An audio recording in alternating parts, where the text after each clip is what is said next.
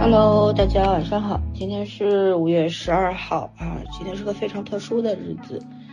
第一呢，今天是汶川地震十二周年，嗯嗯，十二年前发生了就巨大的这个自然灾害，然后有很多很多人在那时候失去了生命。今天我们也在各各个媒媒体平台上面看到了很多怀念当年、追思当年和反省的一些视频啊、文章啊。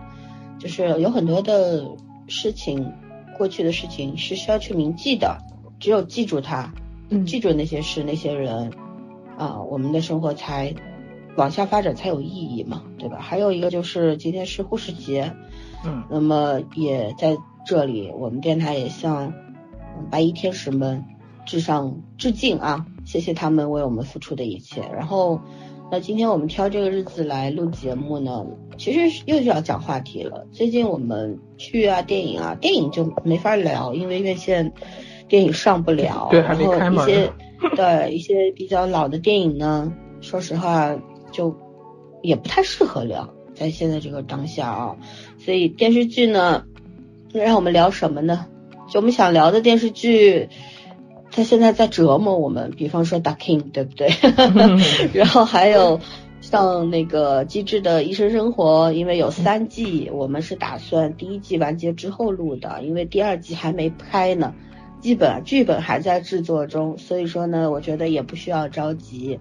国剧呢，嗯，就没法说了嘛，就大家对国剧的信心真的是不太足。如果勉强去讲一个还在播出的国剧，但是对它后期会怎么发展没有任何的信心，那我们暂时也不会讲。所以很艰难的情况下，我们还是选择来聊一个话题啊。嗯那前一阵儿就上上上周吧，关于后浪，因为 B 站那个出了一个这个五四青年节这天出了一个叫后浪的致敬新青年的这么一个视频，引起了轩然大波。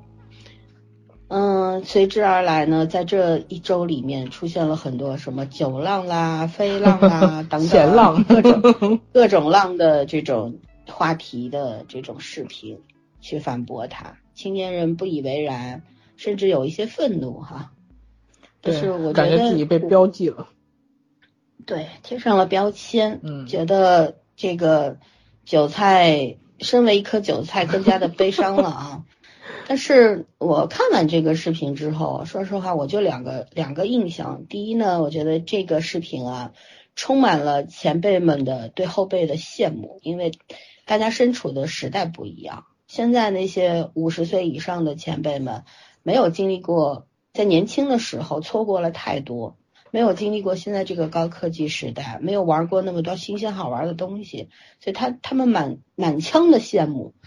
然后他们也没什么选择的权利。对，对，还有一个呢，就是在这个视频里看到了代沟，嗯因为我们其实三个人看完这个视频之后，也在定义自己，到底我们是前面的还是后面的。想了想，我们好像是中间的，两头不靠。我们应该两个都是才对。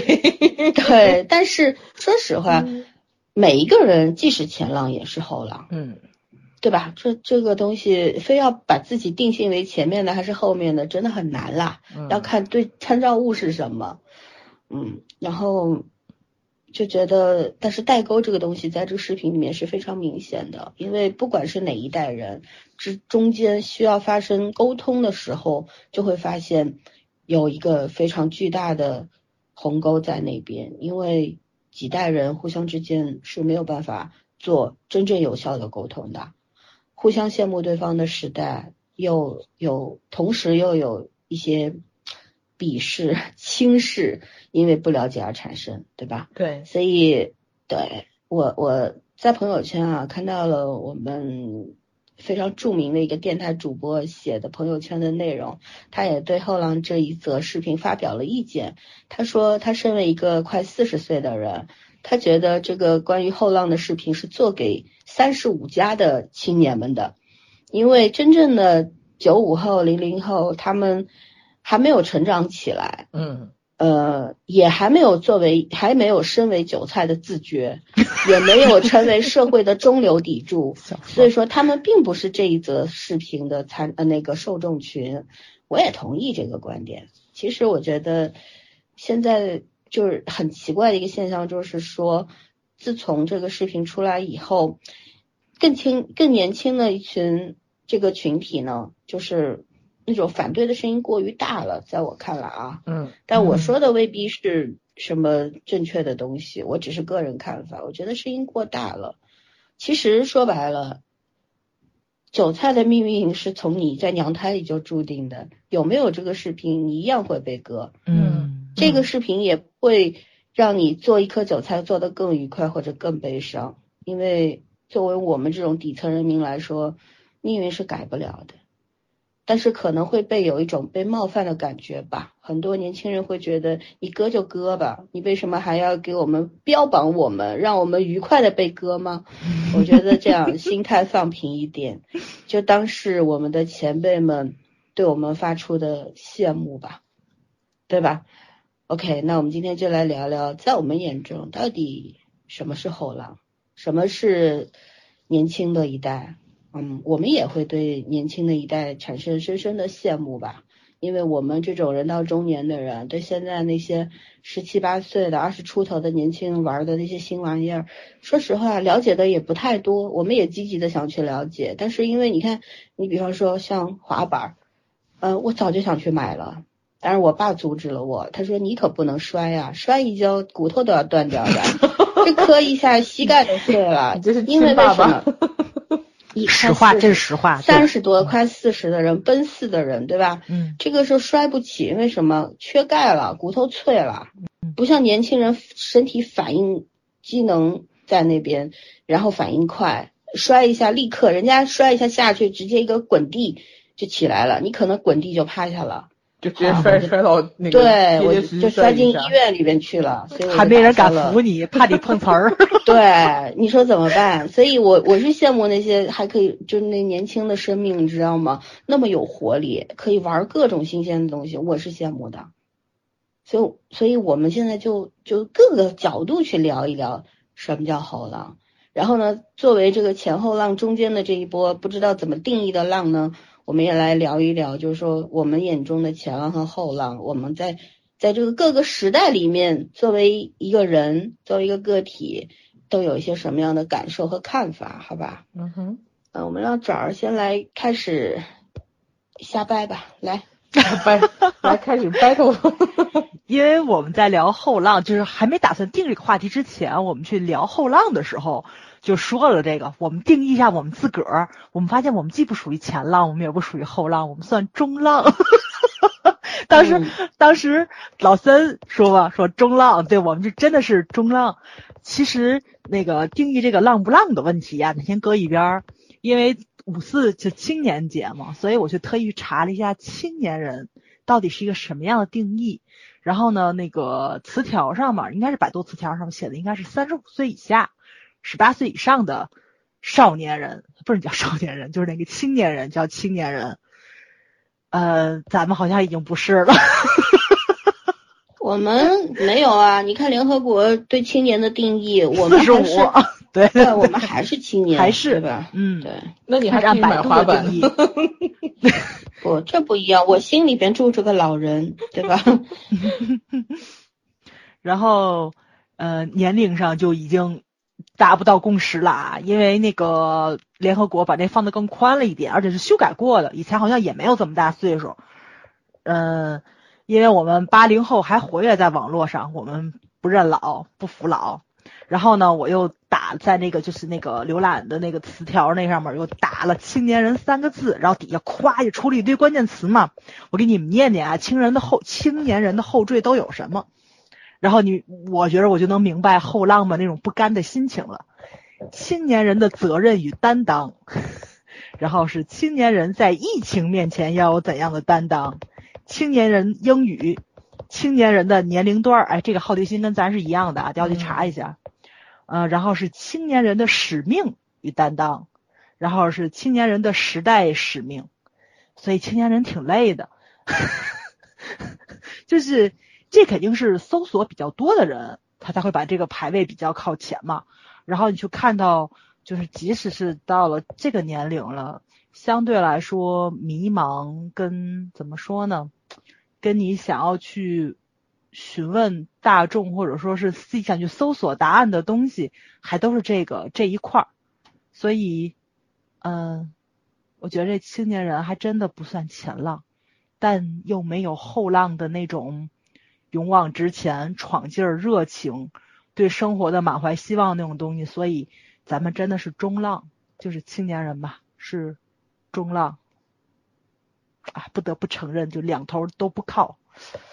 嗯，还有要说说什么？就是听完那个后浪之后的感想，因为因为他是在 B 站上发的嘛，嗯，就是嗯，包括后来有人去配了一个，就是重新剪辑了一个后浪的那个图，他就放了很多 B 站的 UP 主，包括那个就是何老师在说后浪那个演讲的时候，里面也有一个，就是有有有的人很很小的时候就已经直接进入了不惑，就。配的就是一个非常小的小男孩的 UP 主，然后拿着 B 站的那个应该是奖牌还是奖杯之类的那个，因为 B 站上真的有一批小学生都开始挣钱了，嗯，呃，相当的一批。因为我其实关注是比较窄的，就是我看的东西，我一般喜欢看剪辑，就是各种专场啊，而且我混欧美圈嘛，所以我经常看欧美圈的剪辑。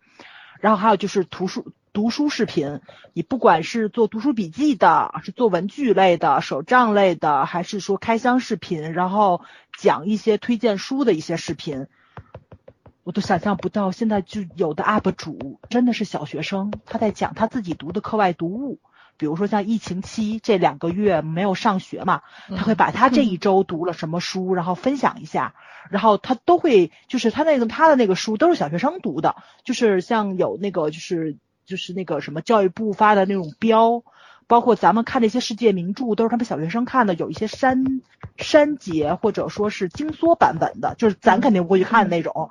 对，你你你想《基督山伯爵》非常薄的那种吗？然后他去讲他看了什么书，这一周看的有什么感想，其中他最喜欢哪一本，这本讲了什么，然后他要把他下一周要去看的书，然后拿出来，我当时都看傻了，你知道吗？我不是说这个孩子就是那个。熟练度是什么的？是他的表达能力，他面对镜头的自信感什么的，他真的是一个非常成熟的 UP 主。就是你想想啊，咱们可能就是在这三年多录音的过程中，也是一步一步成长起来的。包括咱们有时候也开玩笑，我去听咱们第一期节目，咱们前面还有一个开头语，你们还有印象吗？对。超级尴尬那种，接话？对对对对对，尤其咱们是分隔三地，就是这种默契，其实都是时间或者可以说是呃经验嘛，一步一步累积起来的。但是那个孩子面对镜头，我觉着他应该是他也是会会是经验累积的吧？他不可能经验累积过来的，对对。但是孩子的那个方式很多元化。嗯，没错，但是你想一想，他的话术是他自己写的呀，那个语言就他说的语言不是咱们这种成年人式的语言，就是他小孩的，但是他的那个逻辑条理性其实是非常非常强的，就是成人化的那种，嗯嗯，他不是成人化，就是他的呃。就是他第一步要去介绍什么，第二步要去介绍什么，对，我就说然后在这里面又有是比较成熟的那种成人化，对对对对对，他的他的那个表达能力也很强，虽然词汇量并不是很大呀，就是也没有说像李佳琦是那种鸡血式的嗨起来的，但是从他的年龄，他小时候我看也就八到十岁这个年龄，他能有这样的一个范儿吧，我觉着面对镜头那种自信感就相当相当的不容易了。你更别提还有很多运动类的，而且有一些视频其实看着是挺让人难受的。因为我那天看了一个是什么呢？是这个家的小孩非常小，就一两岁，但是这个孩子是被查出来得了癌症，所以呢，就是家长拍的那个视频，然后放上来，其实就是想留一个纪念吧。然后就是今天有什么趣事，然后明天做做前天有什么趣事，然后他跟呃爷爷奶奶、外公外婆、爸爸妈妈的一些互动啊什么的，其实就是一个影像类的资料，就是你会知道这个孩子他的生命可能并不会很长，但是呢，他又没有成熟到就是你能跟他去探讨生命与死亡的这个话题，所以呢，他还是一个很无邪的一个幼童的状态。他没有去放孩子可能病发，或者说是去医院诊疗很痛苦的那一面，他没有，就是很日常。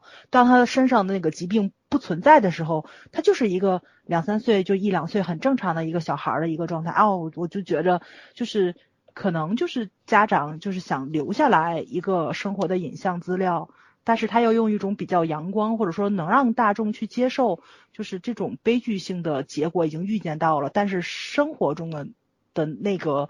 温馨的那一个是留下来的东西，所以那个时候又又很感谢互联网，又很感谢科技的发达，因为可能像咱们小时候留下来的东西就是磁带录音，嗯，因为对对对，上次我们大学同学聚会的时候，还有一个同学说呢，就是说他有，就是他我我们宿舍的一个朋友，他过生日的时候，我们系的男生就是拿那个磁带。给他录了好多就是生日祝福的话，嗯，我当时会觉着就是就挺中二或是怎么样的，但是到这个年龄的时候，偶然收会东把那个找出来了，然后你去听那个感受是完全不一样的，就是咱现在可能再去想以前有些那个录像带，可能家已经没有录像机了，你都放不了，然后磁带还好一点，磁带可能你还能那个随身听啊、沃克曼你还有，你还能放一放什么的。然后像录的 M P 三呐、录音啊什么的，就是这种电子产品，它可能其实就跟照片的功能是一样的。所以呢，那个就能看到大家为什么喜欢 B 站，它其实真的是一个非常开放的平台。然后你可以记录你生活中的点点滴滴，就是亚文化的人的一个聚集地嘛。就是你可能你做的事情只对你自己有意义。对别人是没有什么特别直观的意义的，就比如说拼乐高拼八个小时，谁没事看？就老三那话嘛，老老三跟我说，你自己拼不好吗？你自己拼的快乐，其实确实你自己拼的那个快乐是最直观的，大家看也只是看而已。但是他就是把乐高的爱好者都集中到一起去了，所以。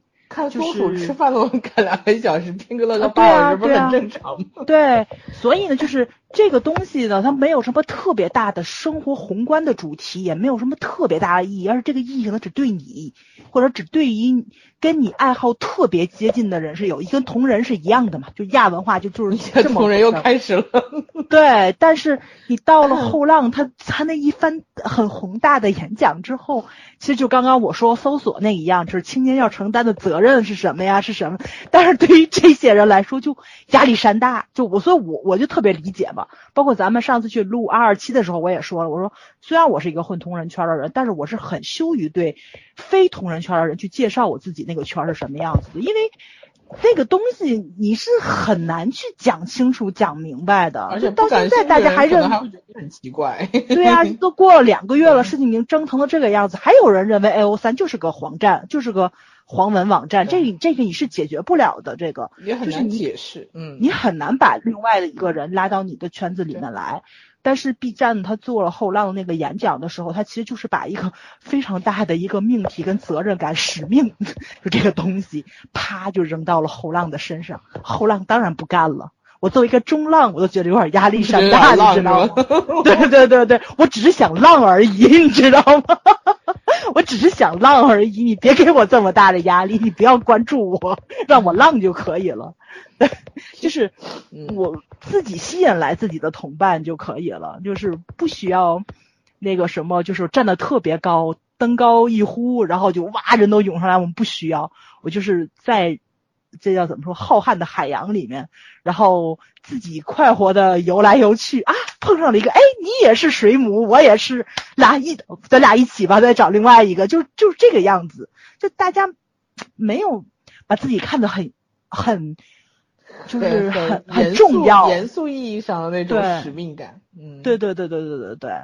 嗯，但是我觉着何老师的表演非常好，哪好？因为我本来我就很喜欢他嘛，也很有演技，就哦是这个演讲很适合他。何冰，你说对对对，何老师让我想起来也喝酒是吧？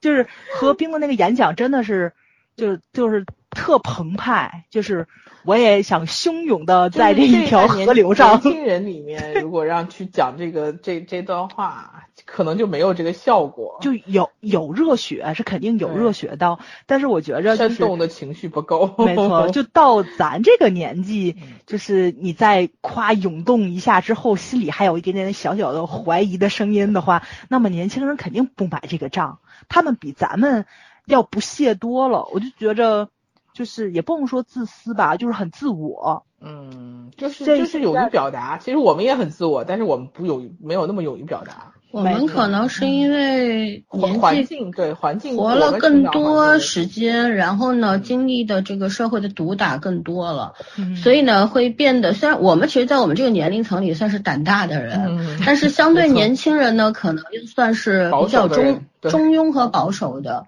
所以说，其实说白了啊，你看我看这个视频的时候，我是心如止水，没有任何的波动。很多人说看到哦，好感慨，好激动，我没有任何感觉，我就我就纯粹欣赏一下何叔叔的台词功力。嗯表演，没错。特别有一句话，他他那个卡的点特别好，他那个点一卡，音乐一起来，哎呦，我想嗯可以的，毕竟是老演员啊。我当时只有这一个想哇，法。台词好牛，我就是这种感觉。呃，但是他那个词儿写的好不好？词儿真的很普通。说实话，后来 B 站上出来过一个女孩子，小姑娘吧，二十多岁的，写了一个关于后浪的一个，嗯她也不是去反驳。我那天好像转发给你们看过，我对吧？看到了，对那个写的很好。对，那个多了，没印象了。嗯，对他，他其实并不是在反驳这个前浪们的言论啊，他只是在表述怎么样才能够做好一个人，做好一个年轻人，如何做一个对社会和对人类有贡献的这么一个人，对得起自己，对得起家人，这样，我觉得写的更加的接地气儿，，对。对，更真实，更符合一个人，轻人的口气对，更符合一个人生存的一个嗯。需求吧，对吧？我们不仅仅是为了吃饱饭、穿暖才活着的，但是可能其实每一代人都会思考这些问题的。但是我们已经，我们和更年轻的人们已经不会被那些特别宏观的东西给特别宏大的描述去诱对惑到了。嗯对，去去煽动到热泪盈眶了，已经不会了。所以说，可能前辈们理解不了，而真的会有人热泪盈眶哦。看这个视频 是比我们更老的一些人，所以这就是时时代的隔阂吧。每一个时代的人，他面对的环境和压力是不一样的，是大家思考的东西那个复杂度、维度都是不一样的角度。已经不一样了。嗯，还有一个，我觉着可能是咱们更务实了，就是不会被这种呃不能叫空头支票吧，就这种言语去打动，咱们更希望被行动去打动，因为我觉着，就是因为经历了这这几个月嘛，大家其实看到了很多逆行者，不管。不，不论是哪个方面的，不论是疫情方面的，还是说在网络上帮帮助星星的那些人，对吧？因为最近发生了好多嗯好多事情，每一个我觉得 出来都都挺震荡人心的，但是很多人都是逆行者。其实这些逆行者，他们也没有说什么特别宏宏大的话，但是他做的那些事情是特别特别感染人的，我今天啊。嗯我今天看了一个呃抖音，很无意当中的看了，因为今天是五幺二，抖音给我推送了一个人，一个女孩儿叫廖智，她是在汶川地震中失去了双腿的。我好像也给你们转发了那个视频，发了这个我看了，太勇敢了，这这个女孩。对她她的笑里边是，就是怎么说呢，就特别打动我，特别阳光和乐观。她身体残障了，对吧？然后装上了义肢，但是他热爱舞蹈，他还在舞蹈。他他觉觉得这两条假肢，我咳嗽一下，这两条假肢是不丢人的，他就。也不用去遮掩它，非要穿个长裙长裤把它盖住。他觉得我有假肢，还是有自己的腿，还是没有这两条腿，对我来说并没有任何的区别。反而在经历了困难和这样悲惨的事情的时候之后，我站起来了。所以他现在生活很大的一个方向，就是说他工作努力的一个方向，就是让更多呃遭受遭受这个这种身体摧残的人，然后变成残障人士的人，能够更乐观一点，然后更去正视自己的生活，然后也帮助他们去解决一些生活上的问题。嗯，他和他先生开了一个工作室，他先生是美籍华人，也是在帮助他做义肢的情况下，两个人相爱了。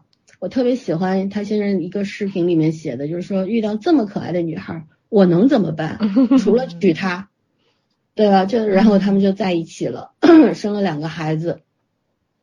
现在在北京开了一个工作室，主要就两个方向，一个是帮助更多的。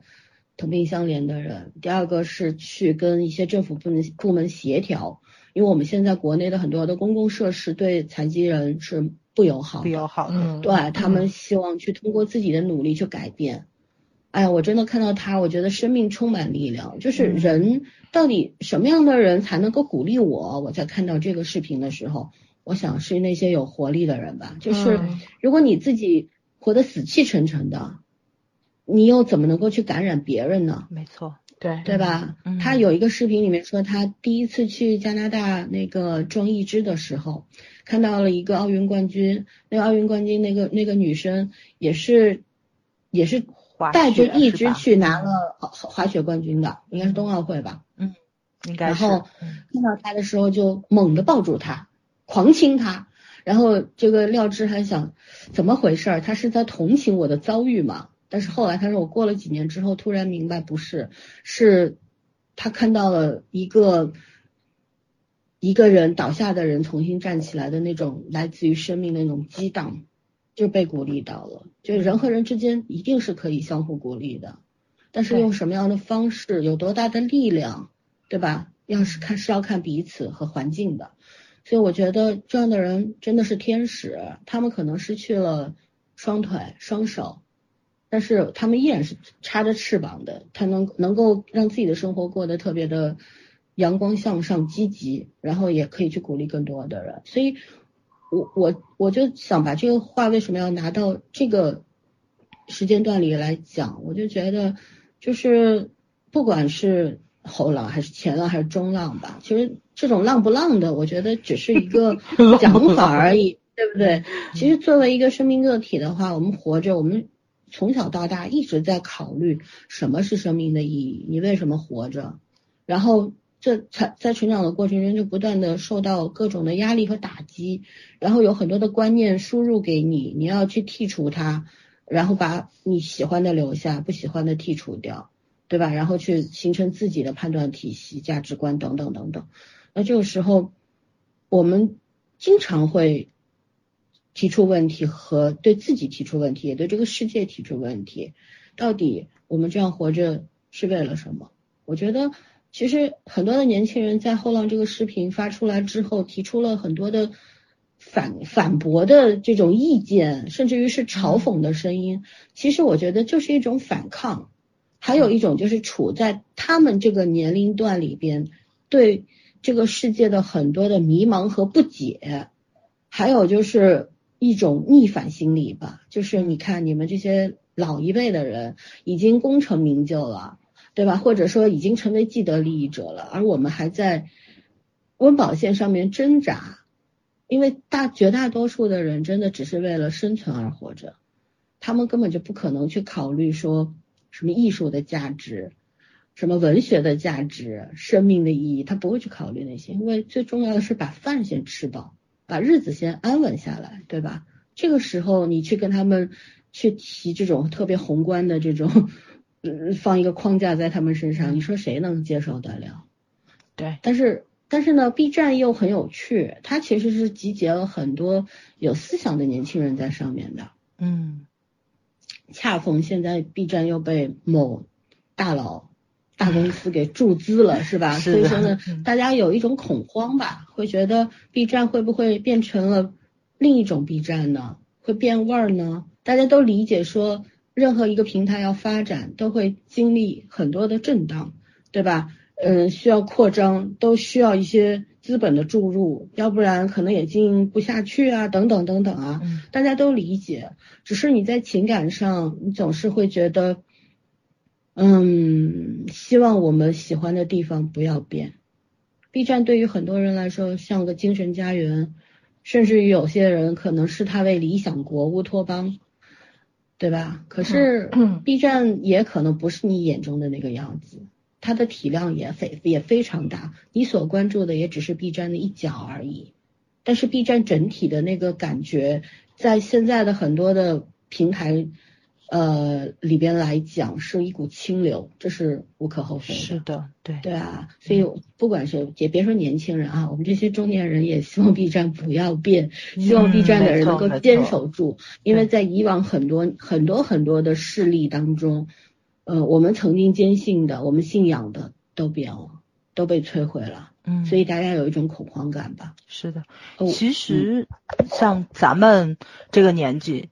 其实就是从互联网诞生到互联网现在就是已经步入到所有人视野里面，咱们是经历过来的，咱们也经历过所有的这种迁徙，对吧？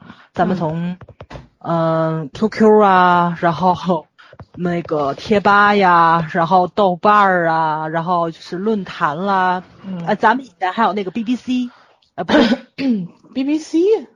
那那叫什么来着？叫主板不对，B B S 啊，B B S 对对对对，B B C，我的反应 B B C，你还还呢？B B C，就是就是这种变迁，就这么一溜过来的，所以哎，所以我现在就是对 B 站有有叫什么来着？就是这种感情，就是在 B 站是推进的衍生物嘛，就是等于是我们再往前走一个时代了。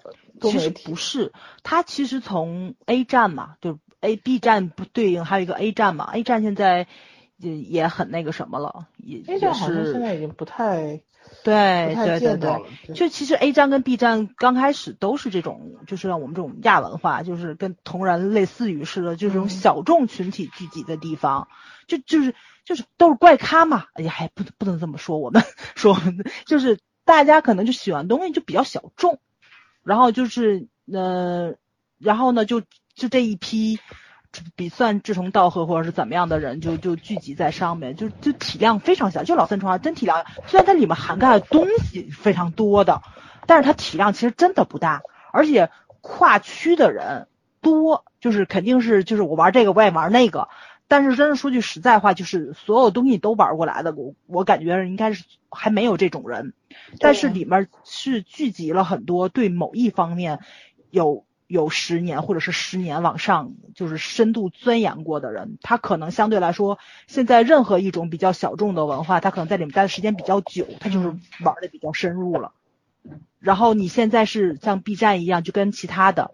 因为现在 A O 三老福特，你现在都对吧？能关的关的都差不多了，就剩 B 站了。然后你现在体量非常大，然后你引进来了，其实不只是资本，其实你是把外来不太懂的人也也吸引过来了。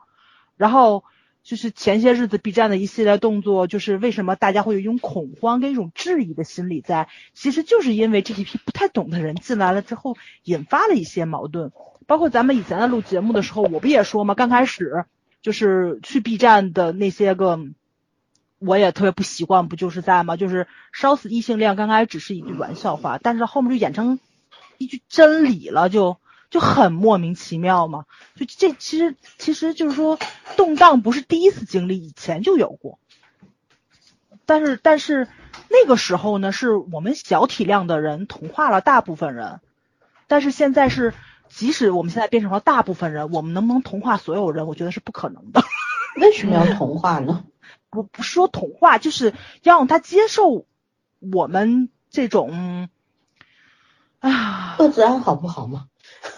但是我觉得不可能。资本的注入之后，可能他是肯定要需要更大的、更大的受众群体嘛，对吧？嗯。可是我觉得也不用太悲观，就是因为我觉得任何一个平台都有自己的气质和风格的。就是如果能够被轻易的给毁掉的，那毁掉不会，我觉得会变味儿，会有一部分人出走，就再一次引起这个叫什么网的迁徙新的网站出来啊，对新的模式，嗯，就像我们以前最早的时候，天涯，天涯之后流行百度，百度之后又变成了这个知乎，对吧？现在知乎也不行了。在二零一二年左右的时候，一四年、一三年的时候，那时候我我玩知乎，我觉得知乎还是一个比较偏专业性的这么一个平台。对，现在跟百度已经没有任何区别了，没有区别，对吧？然后以前的豆瓣。就是很多人觉得豆瓣还是比较偏文艺性的小文青的聚集地，现在豆瓣也乱七八糟的。但是你知道，我那天看到一个很有名的作家在微博上发了一句，他说我更喜欢现在的豆瓣，因为现在豆瓣是有烟火气的。嗯，所以每个人的角度还是不太一样的。对，我觉得可能就是我年纪大了，我现在已经不太愿意去迁徙了，你明白吗？就是动荡感不太喜欢了。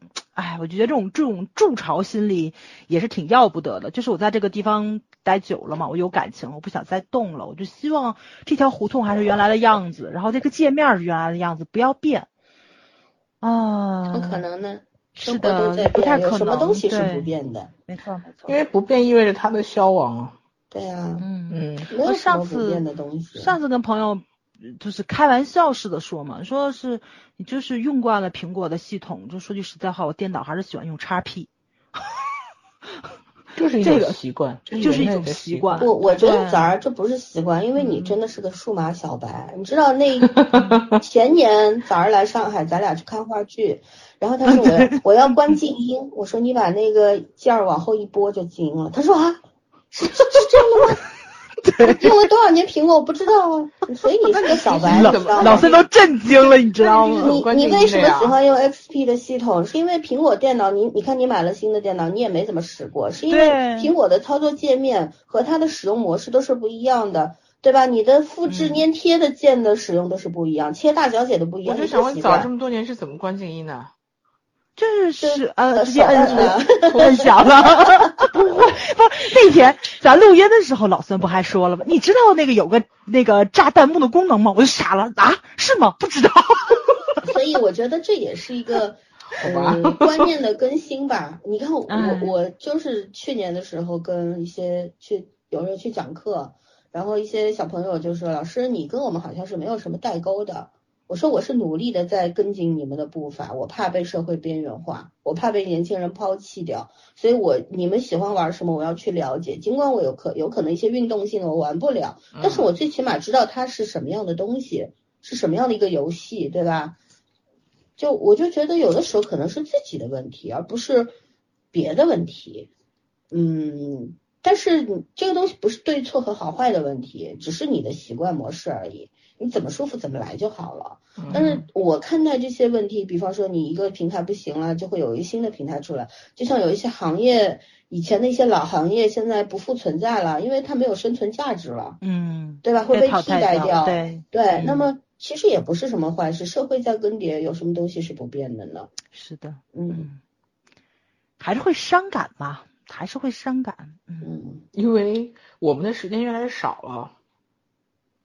伤感是因为你知道你自己可以做的事情越来越少了，而且就是就是咱们在聊影视剧过程中嘛，我一直就保持一个信念，呃，不是信念嘛，就是抱持一个想法，淘汰掉的未必是不好的，就是我们可能会把好的一起淘汰掉，没有办法。咱们在咱们在讲那个就是现在仙侠剧的经历的时候，我当时不就说了吗？就是。那个谁刘刘刘家良说的那个话，就是你其实，在选功夫明星的时候，你你你把一些个就是前后主次那个排序顺序，对吧？我想找什么样的明星，你打乱一下的话，其实就是在把功夫片真正的就是硬就是硬桥硬马的功夫往后排掉了。但是你看现在，其实确实是，他就是经过这就这三五十年，真应上他的话了。咱们现在。传统功夫片儿算是后继无人吧，就是到吴京跟张晋之后，后面还能数上谁？我现在一个都想不到。就是感觉可能以后的人不太会喜欢。对啊，人类发展对呀，因为已经有特效了嘛，就是已经有特效，包括现在大家都在说漫威什么的，我真觉得是就是就是要有一个认知在，漫威它即使是用特效去拍的，就是它里面的很多武打动作。就是也有替身什么的，但是真的都是硬桥硬马、真功夫的人在去做替身。人终究是有限度的，你也许你想下一步机器人的发展到了无所不能的程度，其实是不需要人去付出这样的努力的。而且未来的人没有见过这东西，他也不会觉得那个虚拟的有多不好。就像以后的教科书里面没有那一句“王侯将相宁有种乎”，而且这些这些现在这些武打武打的这些演员们，可能就转成了一个，比如说造型或者是训练，他就设计这样的动作，别人给他做出来，就其实就是走幕后了，就是也不是幕后，就是另外一种。也许未来有一天我们都不需要演员了，全部都是虚拟人物、虚拟现实，然后真人真人一对一都很正常。这个东西是你什么发展的快，什么走在前面，就像就像历史一样，有的时候重文，有的时候重武。你再聊下去，人类就会被机器替代了，行了吧？也很正常。我都我现在觉得这些所有的发展你都不可以，没办法去预测的，而且对前浪后浪，不管是谁，终究谁都不能改变谁。说白了。就是我们生活的时代决定了我们生活的样子，嗯，对，有的时候是你塑造，我们塑造了大环境，还是大环境塑造了我们？这东西也很难去判断吧，对啊，互相成就吧，互相互相毁灭，历史是互相怎么？历史一直都相爱相杀，所以为什么我觉得我今天下午看了三遍《火了》，呃，一遍是合并版的，就是背影什么都没有的，另外两遍是就是完整版的，剪切了很多画面的。我就觉得还是有很大争议在里面，而且我真的觉得，其实如果单看合并那一版，写这个文章的人呢，一定不是九零或者零零后，我觉得写这个文章应该是八零后的人，或者是八五后的，就就是三十五加的人，你知道吗？不会特别年轻，因为他期待的这些东西，我们就是都真的是我们这个年龄段的人会会去想到的。我们没有那么老，但是也没有那么年轻，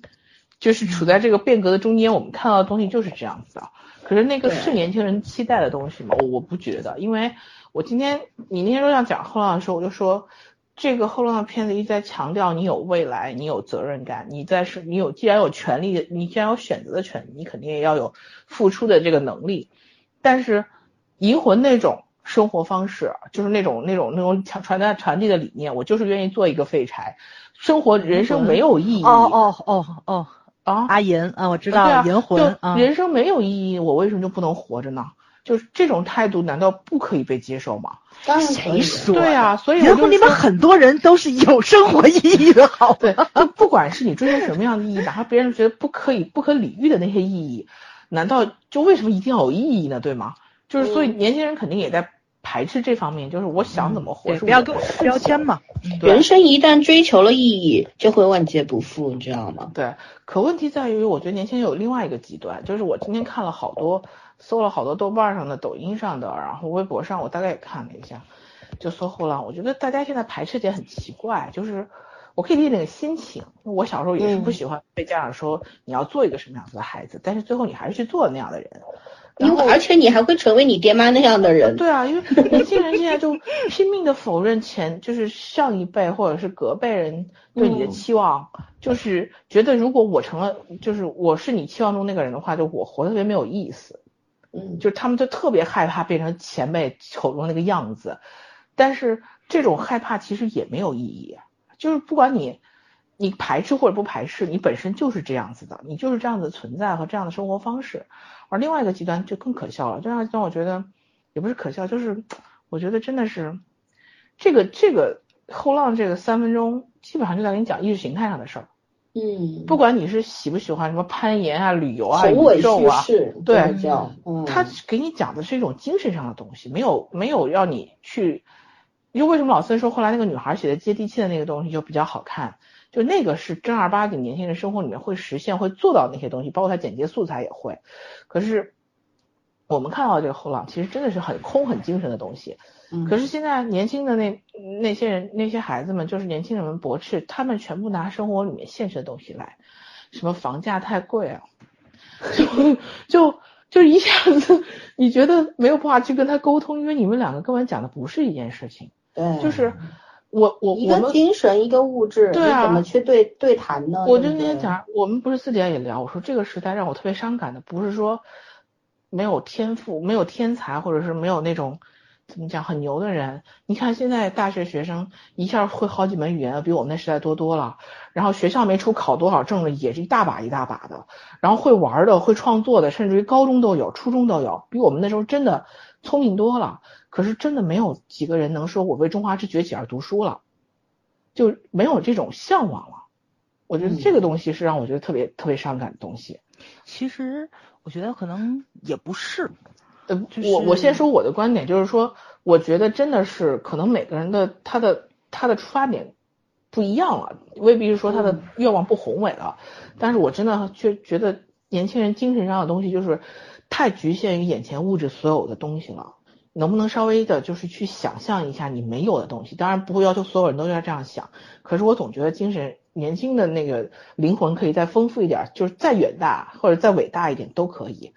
你当然可以执着于你自己想做的那个人，但是不能把所有东西都联系到房价和物价上去吧？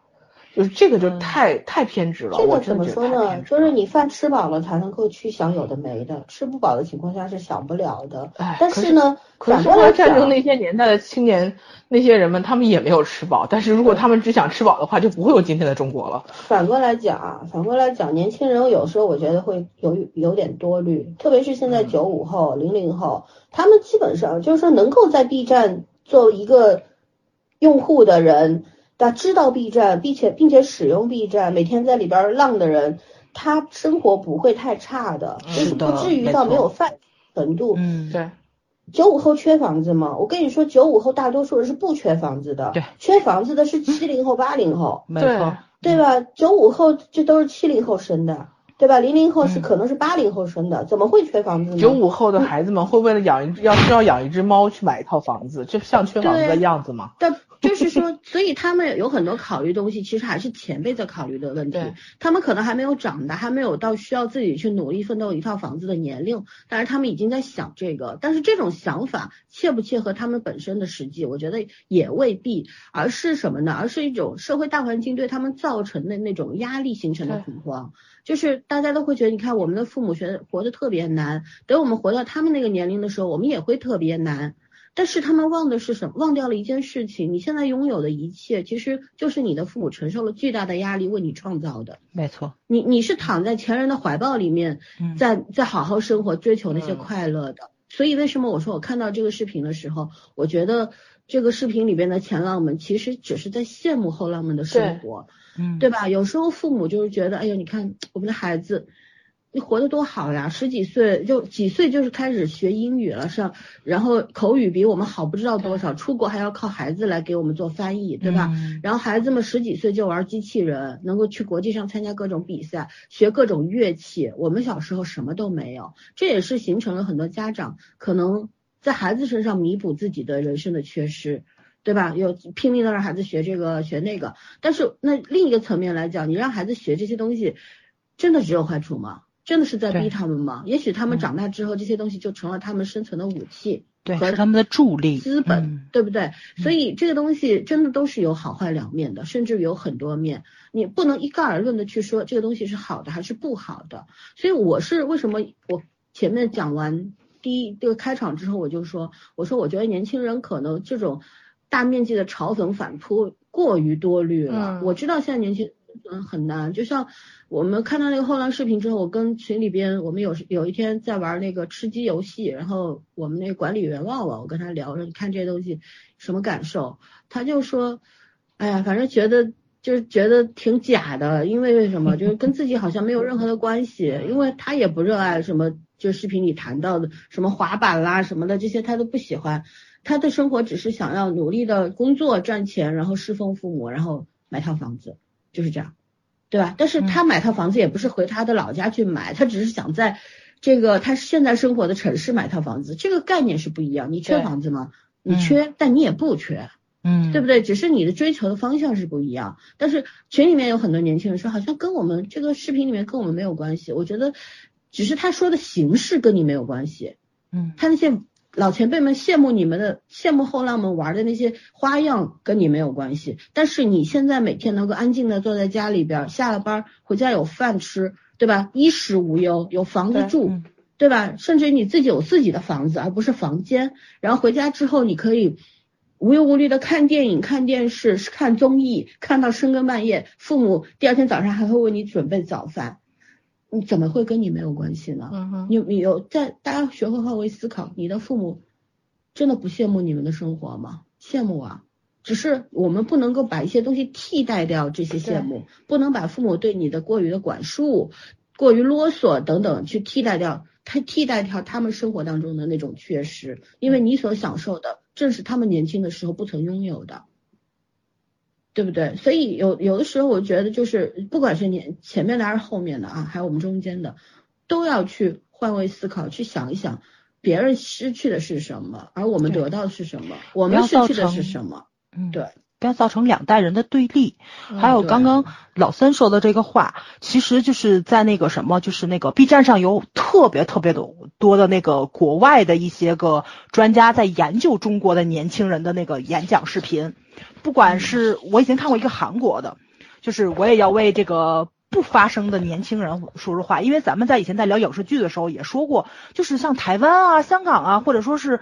呃，韩国甚至连好莱坞都说说中国电影人非常厉害，咱们都看不到，对吧？咱们都说过这个话，咱们看不到这些电影都都在哪里？就是一些比较独立的电影节，或者说是一些独立的放映节什么的，然后他们会拿着一些自己的短片啊，或者说自己就拍的一些。小的视频啊，拿到国外去参赛，你会看到真的很多年轻的九零后、零零后在从事这个方面，就是去践行自己的一个理想。就是老三说的，谁给你的资本，其实就是你的父母给你的底气。就是咱先把这个抛出出去，就说我看了韩国的那个主讲人，他讲的是创业的事儿，他讲的是他觉得中国特别可怕就在这儿了，他去了上海啊，去了北京啊那些个地方，然后他看到了非常多的九零后的年轻人。然后没有任何一个人是把韩国作为对手的，他们一张口就是说的，就是我们要赶超美国或者怎么怎么怎么样的。然后我我想从事的那个行业，然后目前比较顶尖的人物是谁谁谁，他们不局限于就是说呃不会去考虑自己失败了或者是怎么样。然后他也做了一个数据统计，其实说的就是说什么呢？就是说在韩国的话，然后年轻人的那个成功率是一点六，就是说他这一次。他只能成功了。如果说他失败了的话，这一次他失败了的话，还有百分之就是一点六嘛，减去减去那一，还有百分之六十的可能性再让他投资一次。但是这六十的可能性可能就是他倾家荡产，然后去再去重新爬起来做。他说，但是中国这边年轻人的那个是三点几，就是他可以失败三次。他失败了一次之后，我可以再尝试一次，我可以再尝试一次。他说这个概率就完全不是同，就不是同一个概念。就是说，咱们这边对失败的包容度，可能给孩子留的退路会更多一点。其实这就是刚刚老三说的，都是前浪给后浪的资本。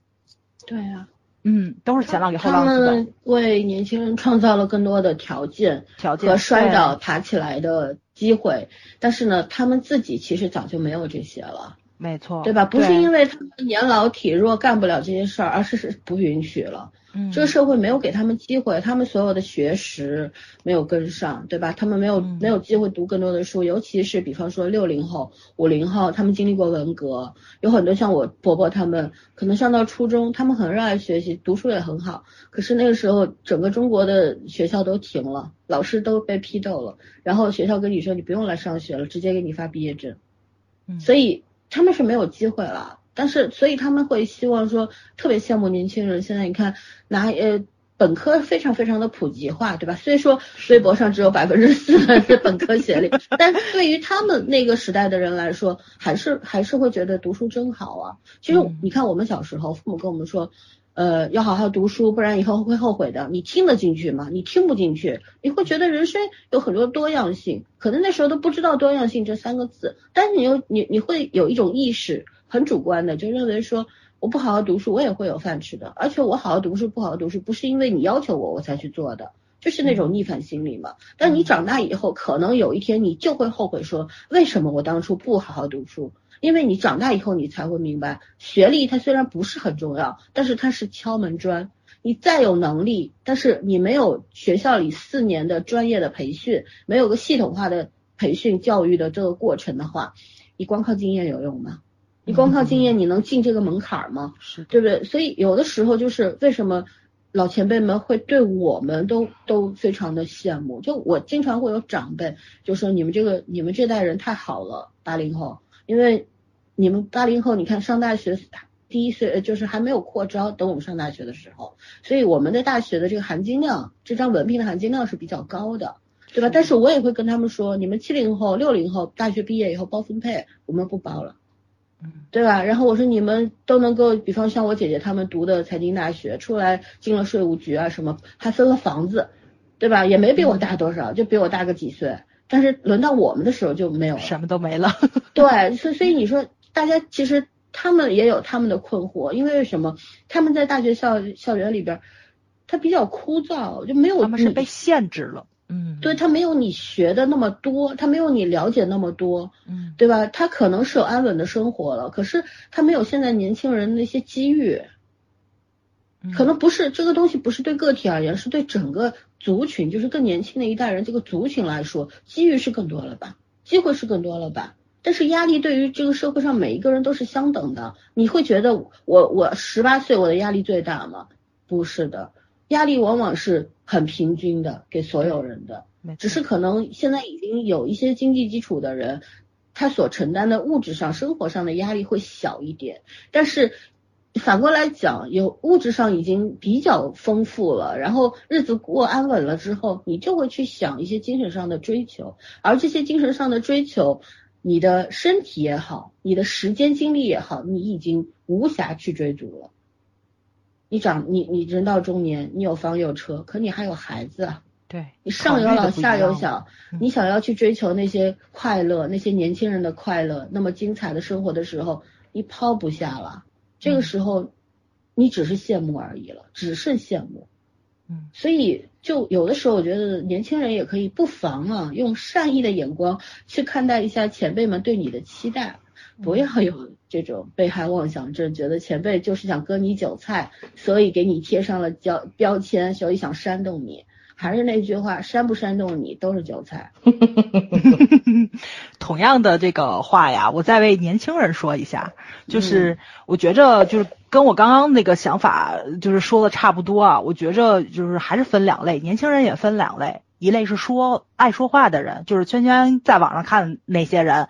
就是说我们不容易啊，我们需要房啊，我们要赡养父母啊，我们压力山大呀，这一种人。还有一种人就是话不多说，我直接做，就是就是我说的，就是我们看不到的电影人，就是那帮年轻人，就是他们得有了作品才会站到你的面前。所以咱们看到了《流浪地球》，咱们看到了饺子做的那个几年拍出来的动画片《哪吒》。饺子拍了哪吒嘛啊，导演对吧？对，他们是出了作品之后，我们才知道有这么外行的年轻人走到了内行的那个地步，付出了这么多的辛苦，而且不是他一个人，是他整个团队。然后咱们国家的这个幕后特效组是怎么样崛起来的？然后就是就是这个东西，你可能就真的是得做出来之后，你才能知道这些人牺牲了什么，这批年轻人付出了什么样的代价。没有上几代人铺路，他们怎么付出代价？呃，话是这么说啊，对，这这是肯定的。包括那个什么，就是。当时这个 B 站这出了之后，对吧？大家不都在嘲讽上一代的人？我当时不还把那个陈凯歌的那话做出来了吗？因为以前陈凯歌作为这种比较比较前辈的导演的时候，当时有记者采访他嘛，就就跟他说的是你对年轻的导演有什么忠告吗？然后当时陈凯歌说，嗯，年轻人不需要忠告，年轻人只需要机会。就是其实是有这种很睿智，然后又很提携晚辈的这种前辈的在。就他可能就是他知道时代是在进步，我的经验未必适用于你，而且你们不需要忠告，年轻人就是要磕磕绊绊才能成长起来，因为我也是这么成长起来的。他那个时代其实比咱们要残酷的多，对吧？他都能成长的很好，所以我觉得就是大多部分的前辈其实对晚辈心理上也是有也是有这种，因为我跟你说再多，你该摔的跤还是得摔，你自己不磕一下碰一下不摔道理人人都懂。不经历那都是别人的道理而已，没错，所以就是给年轻人机会就可以了。但是最近又发生了很多事情，不管说是那个阅文的事情还是怎么也好，就那份合同出来了之后的那种不公平感，可能也是给年轻人造成了一定的心理压力。八百多八百八百多万八百三十万网络作者可不仅仅是年轻人啊。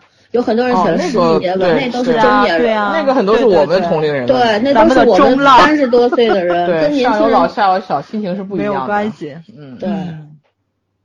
但是年轻人也也会要进入到这个行业嘛，他们肯定就看，就是我还没等进去了，就发现哦，这世界上有这么多坑，这么多雷，这世界这么残酷，可能也会有这种心理上的这种。落差倍。所以就是觉得现在年轻人更过于敏感一点，这倒是真的。就是他们想太多了，其实根本没有他们想象中那么难。有些事情就是真的是精神压力大过于实际压力，其实也挺难的。但是你走一走，发现也能走，不是活不下去。不会没没有想的那么难，对吧？路都是人走人生每一代人的人生都是很难很难的走过来的。对，哪有不难的？每一代人不难吗？我们的父母不难吗？我们爷爷奶奶不难吗？爷爷奶奶经历了战争时代，那是我们无法想象的东西啊，没错，对吧？然后父母那时候，你看自然灾害啦，又是文革啦，他们被剥夺了太多的权利。见过人生当中。那个那段话里面，整段话最让我我真的感受到何冰的一种渴望的是那个你们拥有选择的权利那句话，嗯，因为他们是没这不就是一种羡慕吗？对吧？嗯，哎，反正不要造成 对对对，只不过这个视频出来以后，社会上面出现了非常。严重的这种反抗，那种分割，对那种，就是两代人、几代人之间那种割裂感，思想上的。嗯，我觉得这事儿也不不用完全去用一种悲观的眼光看，其实割裂一下也没关系。其实它不真的不会造成实实质上多大的矛盾，只是我觉得很多都是精神上面的一种反抗吧。可是人会成长的，人就是最大的变量，人会成长，他成长的过程当中，每一个个体成长了，他就会去体。体会到前辈们的不易，他们经历过什么？其实你看，人生难题都差不多，只是呈现的方式不一样，是对吧？嗯，而且网络上的声音，我觉得再喧嚣也不能代表所有的年轻人，因为我们在做这节目之前，老三不说嘛，大家都去查一下数据嘛。我后来就是查了一下，然后发现其实这个疫情相对来说，九零后跟零零后反倒是志愿者的一个。怎么说呢？主主要年龄的承担者，就是就是大数据查出来的嘛。说九零后对志愿者的那个，就是就是主动去搜索，对搜索志愿者的是九零后最高，然后是零零后次之。然后关注志愿者招募相关问题的年龄分布，其实也是九零后，九零后占了百分之四十七，半壁江山几乎都是他们。因为其实零零后百分之二十五，所以他们还是一个主力。其实对这个社会的那种责任感相对来说，他们是很高的，而且他们对对于年长长辈的那种照顾心理，在这两个月里面空前的高涨。我是觉得，因为我们小时候没有志愿者的概念，我们小时候通常概念就是学雷锋，没有一个集中性的人告诉你有这样的组织或者团体，因为我们那时候不流行这个，就是大家都自愿自发的，人人都做雷锋，对，所以没有什么所谓志愿者。但是这代孩子，他因为他们平时我们现在。进入这种经济社会之后，所有的事情基本上都是交易，都需要付出代价。对，大家都 习惯于这个模式了，所以志愿者对他们来说是一个比较，一个就是说还是承袭一种行为模式，对，另外一个就是就是这这算是有一个宣传了，说白了，嗯嗯，让他们接触度很高，我觉得这种公共服务意识的这种培养，年轻人也很好，我觉得有这种意识是很，就是说整个国民素质还是在往上走嘛，嗯，因为这个不是。就是喊口号做什么公益广告打出来的，完全不是，是他们自己自主自发去做的这件事情。所以你看到，其实年轻人的那个责任感，这还是在他们骨子里的。其实这也是长辈们大学生会最开始，这就是社会给的机会啊！你所有人走到这个时候，而三四十、三四十岁的人，可能他就是要考虑的更多，对吧？他有生存压力。这也是客观条件吧，他有老有小的，他这个时候你说出去我做一天志愿者，家里边老人谁管，孩子谁管？我觉着也不是说那个就是他们不做志愿者，而是这些人已经在外面上着班了。嗯，对呀，对，已经上着班了。家里人需要照顾的，对吧？他也会考虑一个，就是说很多人都会有想法，只是。就是说，可能年轻人们行动力，对对，行动力更强，而中老年人们想做有心无力也有的，而且大家时间上也是不一样的，对对，年轻人更有干劲，我觉得是必然的。你任何一个时代都是年轻人才是社会的主力军，对不对？社会的希望。对吧？我现在说我们八零后是社会中流砥柱，我都不敢意思，太狂了。对，我觉得，我觉得没有什么中流砥柱，我我一直很感恩上几代人给我们铺的这条路，对吧？就就建国七十周年，然后多少人在前面为我们躺平了这些路，我们一步步走过去。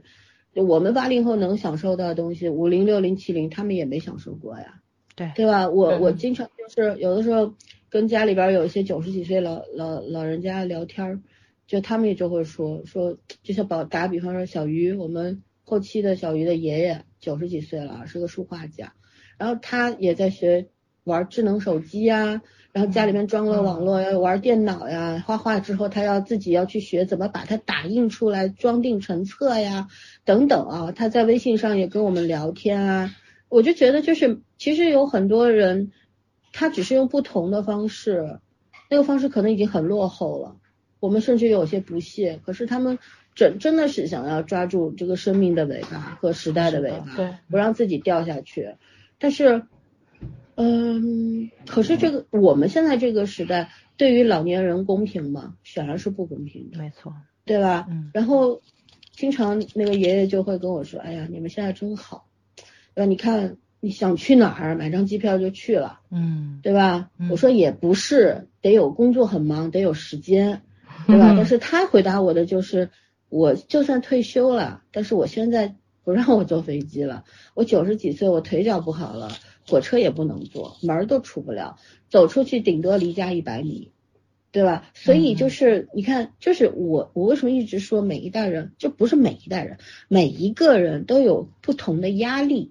这个压力是非常公平的，它呈现的面貌不一样，每个人感受到那个程度不一样，对吧？但是它是存在的，它不会偏心只对其中的一部分人施加，而是所有人都是公平的受到这个压力，但是各有各的困难和困境，对吧？所以就是年轻人我是很理解啦，就我们也从年轻时候开始嘛，我十十几岁的时候我也特别的嚣张，特别狂傲，就是觉得。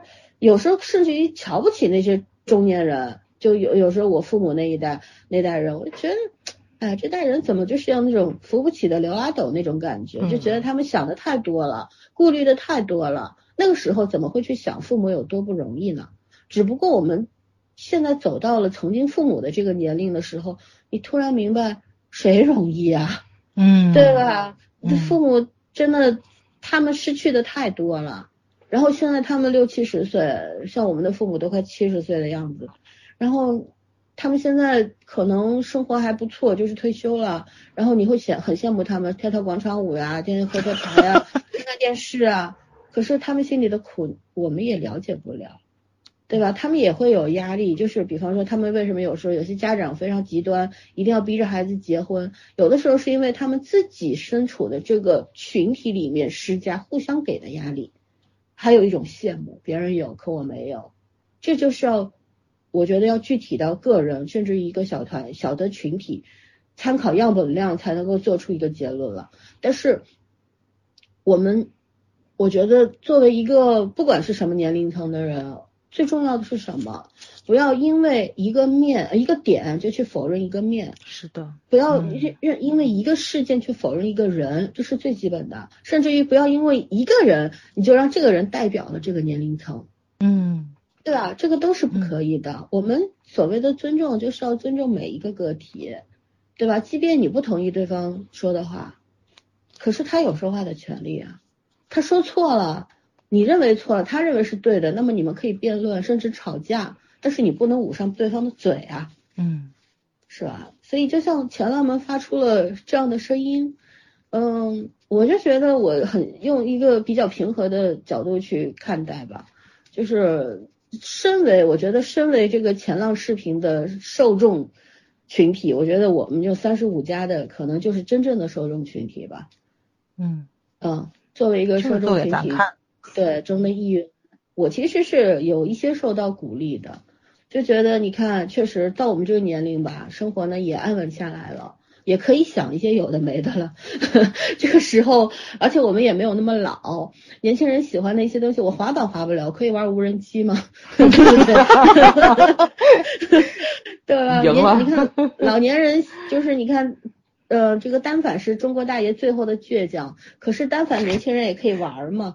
对吧？大家可能构思的东西不一样，拍出来的画面不一样。可是他对每个人来说，你只要有钱，有这个兴兴趣，你都可以去玩，对吧？就是真的，就是我觉得我我们这代人，这种八零后啊，甚至于刚刚成这个三十岁的九零啊，其实很幸福。就像《Melo 体质》里边最后一集大结局说的嘛，我觉得我们这个年龄是最好的年龄，嗯，不太老也不太小，对吧？然后拥有了一些东西，然后也看明白了一些东西，这个年龄真的很好。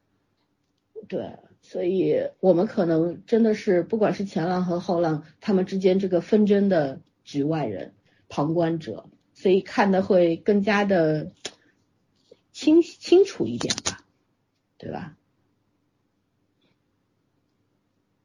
哎，没声音了吗？哎，有有，嗯嗯，我前两天看那个张文宏教授的。一个采访视频，嗯，他说他特别佩佩服医院里边的那些九零后的小朋友，说当时说他们华山医院嘛，说要发出征兆，大家要去，然后他说肯定会有一些人会有一些顾虑，因为毕竟这是生死考验，嗯，但是医务工作者的这个天然的使命感，嗯，使得所有人二话不说，对吧？也没有什么。就是那种唱着高调说，哎呀，领导我要去或者怎样，没有，他们所有人把身份证往办公室里边一扔，说什么时候去，你们给我们订火车票就行了，订机票就行了。我这种这种，他说他非常的感动，觉得现在年轻人太有希望了。我当时看到这个视频的时候，我就觉得我也很感动。就我就像我知道的，就是我们嗯带我带的一些学生嘛，有些是警校生啊。还有一些现在还在读研读博的，然后他们在这个疫情的这个这个整个过程当中，真的是也付出了很多，因为警力有限，所以很多警校的学生也出来执勤啊、站岗啊。他们还很年轻，二十出头，他没有没有非常充分的这个理论知识，也没有任何的工作经验，而就是一腔热血，然后当长时间的这种。工作的强度压在身上，然后还有面对很血淋淋的现实的时候，看到很多人处在一个非常悲苦的一个境地，无能为力的时候，就那种心理的压力是很大的。嗯，我当时有几个孩子，我们有个微信群嘛，就说老师，说我真的太难过了，然后我我能怎么办？我觉得鼓励是没有什么用的。就给他们做做疏导，就给他们讲讲，现在遇到这些问题了，我们具体事情具体分析，然后我们来想解决方案，还有就是调整自己的心态。然后孩子们后来就没有因为这个事儿再找过我，而他们后来在这两三个月里边，经常跟我讲的就是一些开心的事情。就我觉得人是需要一个成长和去体验的过程的，嗯，对吧？他经历过这个事儿了，他可能就迅速成长了。他突然就有一个小孩就说：“哎，我突然就明白了，他曾经想过警校毕业不当警察的。”嗯，啊，他他想着警校毕业想要去做律师的，然后他跟我说，就突然觉得这个职业很崇高啊，他他想要继续下去了。我也这东西，我作为我来说，我是不置可否。我觉得我任何一句话可能会对这个孩子造成某一种影响，我就跟他说加油。因为我我不能跟他说，对你你应该去坚持这这个职业，我觉得没必要吧。作为一个外人来讲，可是当一个人他自己产生了这种强烈的信念感的时候，我觉得加油是最好的鼓励了。嗯，你没必要去给他点一把火或者泼泼他凉水。所以还有就是有一些做我们这个专业的一些现在的一些年轻人在念研究生。然后他们也投入到这个工作里边来，他们就是可能他没有那么那么多的经验和理论啊，可是他的那种活力，我真的从他们身上得到了很多的那种精神上面的支持，就就好像打不死的小强一样，就每天工作十多个小时，仍然仍然在坚持，不是那种口号里边什么宣传片里说的工作十几个小时他神采奕，不是的，工作十几个小时一样和我们一样都很累。可是他们就会真的，你有他遇到一个事情突发事件出来的时候，他们就第一个会站起来，然后会遇到事情就努力的去做，做不了就跟我们来讨论，然后再去解决，啊，就整个那种斗志昂扬，我觉得就是给前辈们有很很大的影响，就一个群体就是互相影响的，这是一个密切不对，密切不密切不可分的一个关系，所以。当这个视频出来之后的整个那种割裂感，我觉得它它也不是一件特别坏的事儿，而是有些事情吧，就是你多讨论讨论，多撞击一下，说不定就能够达成某种一致。共识，对，某种默契，呃，对，不要害怕去面对纷争，没有什么，没有一个时时代是完全和平的存在着，和谐的，不是和平啊，完全和谐的，就每一代人都有矛盾啊，阶级之间那个矛盾多深呢，对不对？可是我们不也是说，我们有时候羡慕比我们有权有势的人，对吧？羡慕比我们聪明的人。可是我觉得羡慕要比嫉妒更多一点吧，渴望自己也成为那样的人，对吧？嗯，来，芊芊来说说，芊芊呢？嗯嗯，来聊聊啊。我刚刚掉线了，你没感觉到吗？没有啊，没有。嗯，你讲到哪了？我刚刚整整整整掉了半分钟。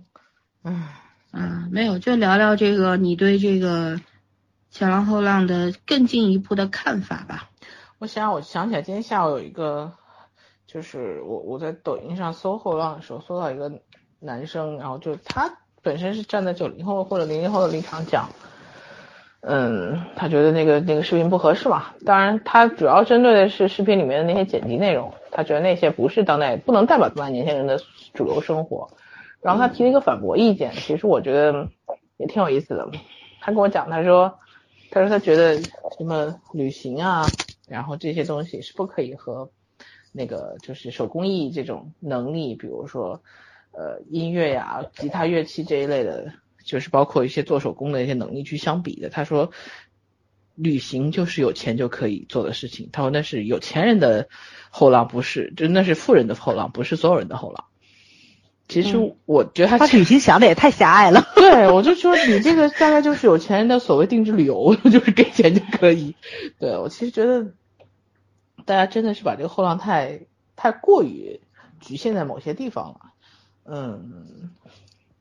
就是我今天看了很多那个，今天不正好是五幺二嘛？就是我还很奇怪为什么没有限娱，嗯，看了好多五幺二相关的帖子，甚至看到一个有一个女孩写她就是十二年前，那十二年前我们应该还算是中流砥柱吧，那会儿还可以哈，年轻，那那个时候我们还是年轻，我现在我那时候好像是刚刚大学，哎，刚刚上班没两年的时候，真的，对，那个时候我们这代人还算是中流砥柱。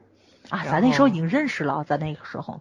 嗯，就是就他在就是有一篇文章写他当时聊就是从去救灾，然后是从就是那个过程是和一个美国回来的小姑娘，刚刚从美国就是回来放大学放假，一个重庆的小女孩，然后那个他爸爸听说这个事儿，就是就是听说有一个团体要去救就是志愿者救灾嘛，就一定要他加入，说年轻人就应该做一点有意义的事情。嗯嗯，然后到后来第二个故事是，但他爸爸好像是搞建筑学的还是搞什么的，就是这种。他说现在这个小女孩大学毕业了，已经成家了，但是持续性的还在跟进很多后期的工作。他说那些事情就是，呃，他说没有经过那个灾害的人其实是没有办法感同身受的。他说其实后期有很多的这种，呃，遗留下的问题。嗯，他他说虽然当时是处理的已经很很及时很认真，但是很有很多遗留下的问题。然后另外就是还有一个女孩，就是那个她当志愿者，因为那当时不是好多学校已经没有了，然后她就那个在那个山里面去当志愿者了，就住在那种临时搭的那个棚子里面，在当志愿老师，去去教学生，就一群小学生，一在那儿待了五六年，然后说这个这个女孩是写文章的女孩嘛，她说她说当时就觉得你寂不寂寞？她说肯定寂寞，说因为呃天一黑，学生一回家，说志愿者没几个人，说。连书看想看的书都没有，说聊天也没什么可聊的。他说肯定很寂寞，但是看孩子们的笑容还是值了。但是过了六年时间，然后他在那个女孩在打电话，说自己得了癌症，然后不得不回来，因为他是那女孩是学医的，他觉得自己身体不对劲，然后就赶紧回来检查，后来就发现自己得了癌症。其实也挺年轻的，因为也都才三十多岁，但是说现在是去不了了，但是就是看到那些。当地那些孩子给他寄的那些，就是长大以后给他寄的很多东西，寄的书信呐，寄的照片什么，他觉得他的人生还是很有意义的。嗯，其实我觉得每一代人不都是从前浪变成后浪的吗？不是都是从后浪变成前浪的吗？但是，我其我我我我个人觉得，不管你是生活在哪个年代，我们是没有办法可以选择的。但是，你要不要变成那个时代上的时代疯狂的浪尖儿，还是要做就是大海里的一颗水花，嗯，都是你的选择。就像我今天看到一句话说，大海那么多，那么深，可是浪只有上面那一薄薄的一层，就大多数人其实是下面的大海中有暗流啊，对，就不管你是你能是是不是被别人看得到的浪，但是终究你还是其中的一部分。嗯，人这辈子上面的浪是用来冲的，底下的暗流是过来养鱼的，那不一样哦。人这辈子有什么一定能规划成的呢？就是我极少见到那种真的是一步一步规划下来的。当然那种人是存在的，但是那真的是要对自己极其严苛的，非常自律的一种人。当然那里那些人的目标性是很强的。你你你要不要用成功定义他是你自己的事情，但是那个绝对你看他得到的东西都是他。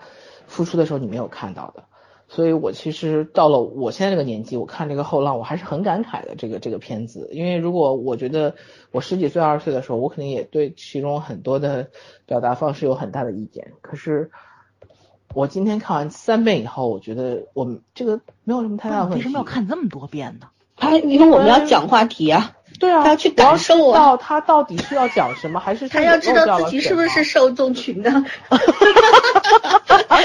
需要看三遍，重要的事情做三遍。对，我我第一遍和第二遍看是何冰自己就是 单人演讲，没有那个背景的。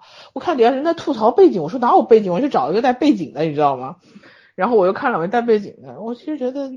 他没有话没有说错，甚至于你单独看不带那个片花剪辑，只是何冰演讲那部分的时候，你是能感受到他对于后浪那种渴望的，因为，对，因为他的年轻已经不在了，那是他演绎出来的，不，他是不是演绎出来的话，你那个情绪就一直在走，可是那个情绪能打动你，就说明他也是在赋予其中一些意义了，对，因为选择这个权，他们那代人确实没有。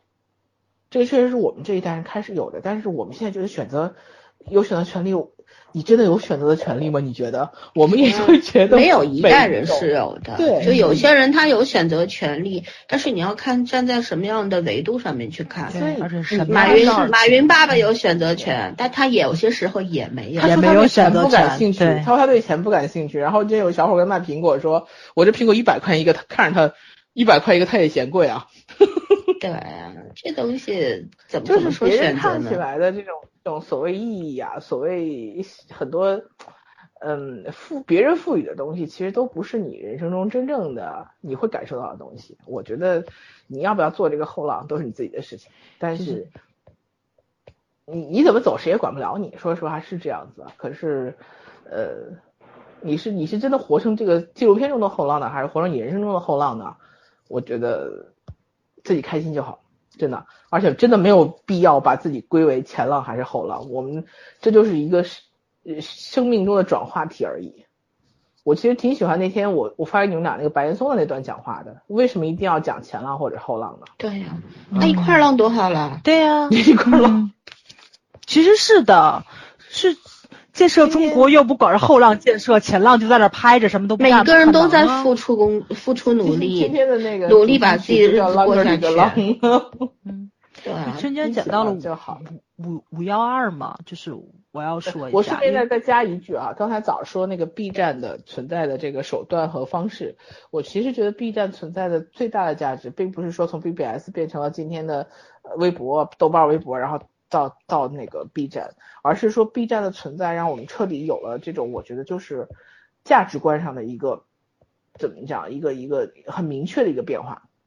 以前的它，我觉得更多是基于模式，就是聊天和沟通的互动模式，但是 B 站真的是让我觉得价值观上的一个变化。它其实是什么呢？其实以前是像它让这种价值观有了表现的平台，对，是一个单独提出来的一个多元化，因为以前都是分模块的，对吧？你 BBS 也是分。然后什么情感区，然后什么影视区，但是那些都是区分开的。那个区隔和这种这种就是说，对于这个世界呈现观念上的还是不太一样。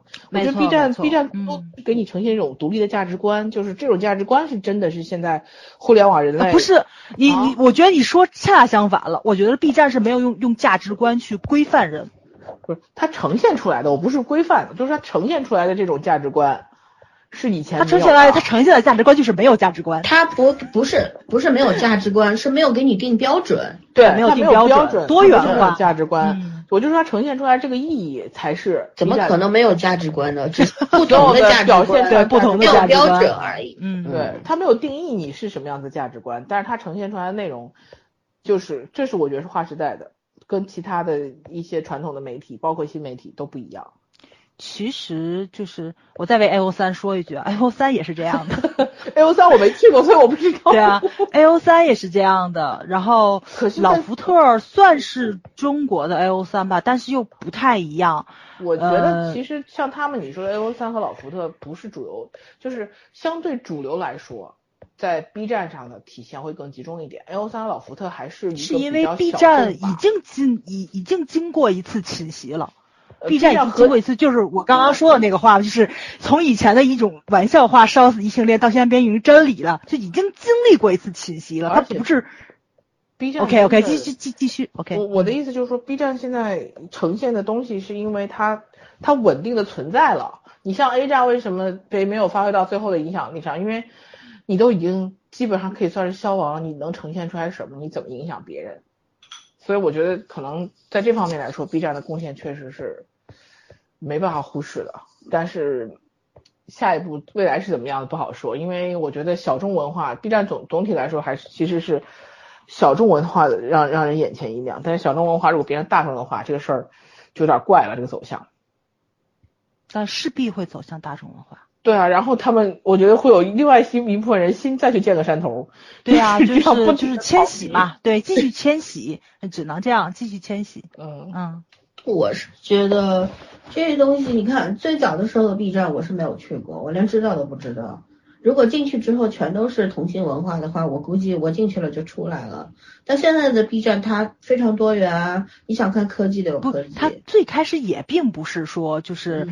都是同性，只只不过我混的而已，对吧？当时的 B 站跟现在的性质肯定是不一样，不太一样的。那个时候 B 站只就是更尊崇那一那一方面，就更尊更让同性恋有一个聚集地，对不对？但是现在他不管什么同性异性，他不在乎性别了，对，已经把这个性别意识去掉了，而是去更多元的呈现生活的方方面面，对吧？你科技啊、法律啊等等啊，你你想要看的话题上面应有尽有，你只要去搜，至少有几百条的这个视频可以给你作为参考。而且我觉得 B 站的鬼畜区真的很好逛，我觉得那种对生活的嘲讽。我觉得我对我真的给 B 站道个歉，我真的以以前一直以为 B 站就是那种小众小小众亚文化，什么鬼畜区啊，什么翻那个新番呐，就是这一类的，我真的。从来没有去了解过 B 站还有其他的内容，它体量很大，各种各样的人。对，然后那天我在知乎上看，说 B 站有很多男很很牛的 UP 主，然后我发现哇塞，竟然还有这么多干别的事儿的。是，有人在上面讲经济，有人在讲，而且各个自己的专业，好，你知道吗？讲的是很好，剪辑的人也很牛。我以前真的以为 B 站最擅长的事情就是把影视片段搞剪辑。而 且现在有很多的官方的媒体啊，都会进驻到 B 站去开设自己的栏目，然后做一些科普。我觉得 B 站这东西吧各行各业、各个圈层的人给放到了一块儿，大家是一个社区的距离，对，是一个网络社区，对，其实有点像个人电视台的感觉。对，可是它又没有完全明确的区隔开。他其实没有很明确的把，也有也有，他有距离了，他有标签，但是他打他打破了隔阂，对对是，所以我就说哇，这是个神奇的存在。所以 B 站到目前为止，我真的觉得，包括他去年年底那个什么音乐会，引起了那么广泛的话题，他真的，包括这个后浪，说实话，你换一个媒体，哪怕放在新浪上讲后浪，我都不知道有没有这么大的引爆笑。而且是这个样子的，像 B 站上经常有一些小活动。就是前些日子不也引发了一个话题嘛？就是像一些剪辑的活动，可能就征集作品就三天，它受众是非常小的，然后去投票也并不多，可能点赞就几十个、几百个、几千个、几万个顶天儿了，因为就几天的时间，然后奖品也并不是很丰厚，但是因为就是体量变大了之后呢，就是你肯定投稿这个是属于这叫什么来着？这叫属于那个自由嘛，谁都能投。而且它有但是粉丝是不一样的，对，粉丝数量是不一样的。小众剪辑 UP 主他有个三五万的粉丝就顶天了，但是明星的粉丝有个三五千万，这都是很正常的事情。所以你这一下子冲击下来，就是所以其实就是对。很小一部分的人的一种巨大的冲击感就过来了，因为你受众群的体量是完全没有数量级的这种比较比较的可能性在里面，所以就是大家可能怕的就是这种东西，就是 B 站都是很专注专注，所以大家怕的是到时候明星都入驻了，会又把 B 站搞成第二个微博。我觉得不会，因为 B 站是需要有技术含量的，你要当 UP 主，微博只要放屁就可以了。乱说一通也会有人，你胡说八道也会有人拥护你，对不对？因为粉丝是什么？是是那个结构和 B 站的用户是两种性质的群体。我觉得不会，明星进来，如果你没有没有手里没活，没有东西的话，你也只是挂个名而已，一个空壳啊。但是上次的那个活动其实不是明星的问题，是明星粉丝的问题，是明星粉丝去参赛了，但是他作品很烂，但是拥护他的人比较多，因为你只要有我哥哥的脸，我就给你打高分哦，所以就造成了一系列的，对，就造成对 PPT 式的 MV 式的这种，你跟纯纯技术类的就完全不一样，包括那天就是呃，因为因为唉。我不是在看那个乐高的那个视频嘛，我就发现这个 UP 主其实就是他虽然是在玩乐高。但是他的剪辑也是越来越厉害了，他用了定格动画的那个方式去拼搭那个乐高，就跟你纯那个拍人的那拼的感觉是不一样的。所以就是你会看到，就是其实随着节目的增长，这个 UP 主是越来越牛逼的那种感觉，就是跟就跟咱一样，对吧？你三个城市录音，咱仨是越来越有默契，你完全是听不出来这不是一个地方的人。其实就是这种东西，就是成长感，你是跟着他一起走的。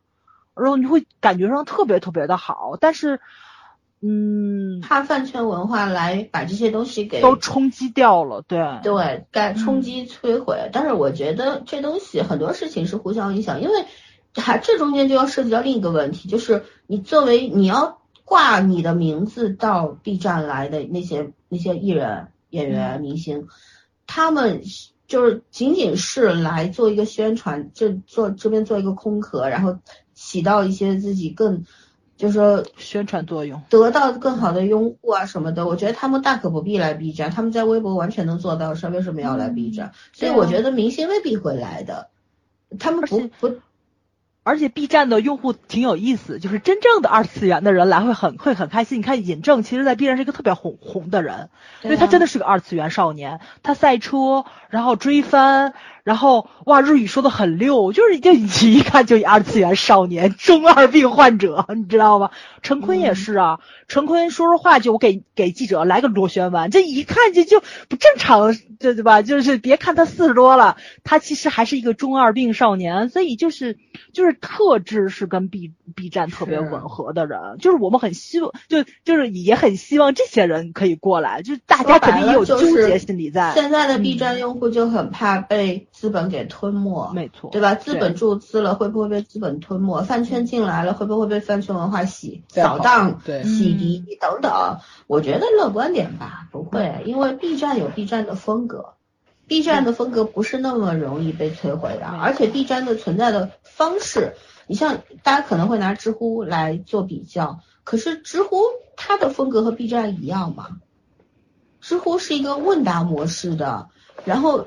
以前的问答为什么有专业的含量，就是那种含金量在里边儿？那是因为用户的问题。那现在用户进去，可能他也不是说你不是说现在大批量的那个用户进来之后，那个知乎就呃这个它当然含金量变低了，那只是在专业方面的含金量变低了。但是知乎现在有很多的那种。呃，不同于微博的一些言论也是存在的。你比方说像明星的一些负面新闻啊什么的，微博上那就是饭圈文化主控，对吧？然后两边打架。但是在知乎的话，那未必哦。知乎的人不买账的。还有就是知乎上面它每天也会有一些热点出来，当然它跟微博上面那些热点类似，可是呢，它也不仅仅是复制的，它有很多的热点是更关注于。社会话题啊等等的。还有就是提问是有模样板的嘛，就是呃如何看待这件事，这个这个是每一个问题的前缀，对吧？如何看待什么什么？然后那是不是有一些无聊的问题下面就一定只有无聊的答案呢？我觉得也不是吧，无聊的问题下面也有精品的答案。因为每个人理解这个题目的角度是不一样的，有些人回答的人要比提问的人素质高，对吧？其实你说知乎现在毁掉了吗？我觉得没有啊，它体量变大了，然后它可能把以前的一些那个有那个那个那个叫什么博主给赶跑了，然后他们形成了自己的小圈子，自己一块玩什么的。我觉得这个是必然的，就算知乎没有变成那样，没有变成现在这样，他们还是抱团的。其实就还是那个话，就是视乎于你关注谁是，但是这个就是筛选的过程，就一个筛选机制嘛。对，你如果关注的像我关注很多心理学专业的人，那我在知乎上我的时间线里面基本上都是这些，对吧？都是因为因为他们一回答，他们一点赞，我就能看到，就他们都出现在我的时间线上面，那么我就不会被那些，我只要不去看热搜，不看热点。那这些东西是不会影响我的，其他人跟我没有关系的，就是这种。嗯，但是很神奇的，就知乎也有个很大的问题，就是说 写腰是吧？我我回答过一一些情感类的问题，比方不是不是情感类，他曾经有一个问题，三四年前了吧，说为什么婚姻一定要门当户对，我就写了一个案例。一个案例就是为什么这个我我我没有去像人家说讲故事，知乎上很多人喜欢写故事，那很编的，你知道吗？有真有假，很多都是有注水的成成分。但我写的那是一个案例，就是讲了男女双方结婚，他们为什么他们因为门当门不当户不对，但是这个门不当户不对不是物质上的，更多的是精神层面的，这个没有达到门当户对的这么一个匹配度，然后呢两个人最后婚姻破裂了，甚至有一些。造成了刑事案件等等，我只写了这样一个回答。但是这三年以来呢，不胜其扰，经常有精神类的啊情感类的问题来邀请我回答。什么我女朋友比较爱撒娇，我怎么办呀？我男朋友这个经常什么打游戏，我怎么办呀？啊，这种。大数据的搜索，这个给你定了位，我觉得这东西当然很有有点对我有形成一些些的干扰，因为每次我点点点进去看邀请的问题，可能我三天一次上知乎，但是他邀请邀约的话有几百个，然后我有些问题是想回答的，可是可能我会被更多这种无聊的问题。别弄到没有耐心，嗯，那我觉得那现在也可以，现在又多了一个新的筛选模式，就是你可以把你不感兴趣的邀请给点掉，那下次它就不出现了。所以，对各个平台没有完美的平台的，是的。你像微博，你像微博上大家都说，哎呀，微博好烦啊，这是什么？对，微博现在它就是因为体量巨大，它已经是积重难返了，它已经没有办变办法再变化了。它只会，而且它因为涉及到里面的利益太多了，对吧？它不仅仅是有翻圈文化，它是现在是各个层面渠道和机构的宣传都在上。对，所以这这东西，如果就像比方说我们我自己有关注的人，我我也同样的就跟知乎一样，我关注了很多法律人士、艺术类博主等等等等。可是我也会看到一些我没有关注的话题出现在我的时间线上面，嗯，也会有的。那这个这个就是没有办法了，这也是很多人排斥微博的原因。那么又出现了一个新的选择，你可以下载微博国际版就没有了，没有一些烦恼了。还有一个问题就是定期要去清理你自己的每天登录电子关注，对对，你你去像我这种每天登录一下微博的，我就没有遇上过什么突然被关注了很多什么营销号啦、明星啦没有啊。你你如果长期不上去是会遇到这些问题的，所以你你如何去选择？在什么样的平台上冲浪，其实还是有选择权的，但就是所以选择权很小，但还是有，嗯，呃，肯定是有的，但是就是关乎你自己的能力吧，我觉得是这个样子的，就是很多时候，你知道，就像这个生活的这个世界也很乱啊，对啊，你为什么有的人跟你同样累，大家差不多起点的，为什么有的人活的就？开心一点，有的人活得就特别不开心，有的人顺利一点，不顺利。这不仅仅是你的命运的问题啊，有的时候也是能力的问题啊，对吧？如果说就像曾经有一个群友说，就国外的，他就说，哎呀，国内还有什么样的平台能够推荐给我，能够让我不要老是遇到那些很负面的信息。其实我觉得花点时间去清除一下自己曾经的关注，然后去多关注一些这个你想关注的类型的博主，可能这个问题就解决了。定期是要清理的，对。嗯嗯，哪哪有说我一本万利的事儿？我关注一次以后就没有任何烦恼了，没有的。现在这种。高科技信息社会，而且很多的这个平台的拥有者、操作团队都没有节操，你怎么办？呃，曾经抖音、快手都被很多人诋毁，就觉得哎呦这就就是一个垃圾嘛，对吧？就一提抖音就很鄙视，说哎呀抖音算什么玩意儿？我跟你讲，现在。就是连这个什么我们所知道的很多的官方媒体都在抖音上面，政府各个层级的政府机构都在抖音上面。我我我有时候微博上还没有看到的信息，我已经在抖音上看过了。嗯，对吧？对，很快速。嗯，对，非常的快。然后你要瞧不起抖音，但抖音是哪是那个叫什么来着？嗯，数数叫什么？他们那个公司叫什么来？我一下就卡住了。数字节跳动啊，字节跳动的，字节跳动那那里边的百分之九十七都是清华北大的，你说人家很垃圾啊，那就不是了吧，对吧？就基本上都是学计算机的，可以说里面是，对，所以怎么说呢？就抖音上。确实有很多很庸俗的东西，可是也有很多很好玩的东西啊，有很多很有含金量的东西啊。而且现在不仅仅是可以拍三十秒、一分钟的视频，还有可以长达五分钟的视频，还有十几分钟的长视频。就有时候有些博主他可能一个旅行视频，对吧？他他能拍，现在他的那个，因为他是根据你的粉丝的关注数量来定你能够拍的那个呈现的那个视频的长度的，所以可能有些博主他的关注量只有。几万个，那它只能放三分钟的视频。那么它下面还有一个选择，就是我可以把三分钟放在上，放在明面上，但是我下面有个连接，我可以放十几分钟的视频，也是可以的。只要你的受众喜欢的话，他就会点进去看，对吧？抖音上有很多人也像我们一样无偿的在分分享啊，嗯，对。所以为什么要用你自己的偏见去否定一个平台呢？对对吧？人和人之间也是经常否定对方，不就是因为偏见吗？是，嗯，对吧？嗯嗯，多看看，多看，多想，多听，少说。我觉得这是做人的原则。现在让抖音少了很多乐趣。嗯，因为他太执着于那个找我的偏好点。对，但是人的偏好是变的嘛，尤其像你这种天秤座，对吧？我一天到晚都在变，所以我就不停的搜索。你要不搜索，它就给你推同类，就同质化的东西太严重了。嗯，对，就有遇到过，去年七月份的时候，就因为看了一个李现，有我连李现都没看呀，我点进去十个有九个是李现呀，我也很烦恼，你知道吗？然后我就没办法，我就只能去。搜关键词，搜我想看的东西，慢慢的用了三天时间 把这个给洗掉。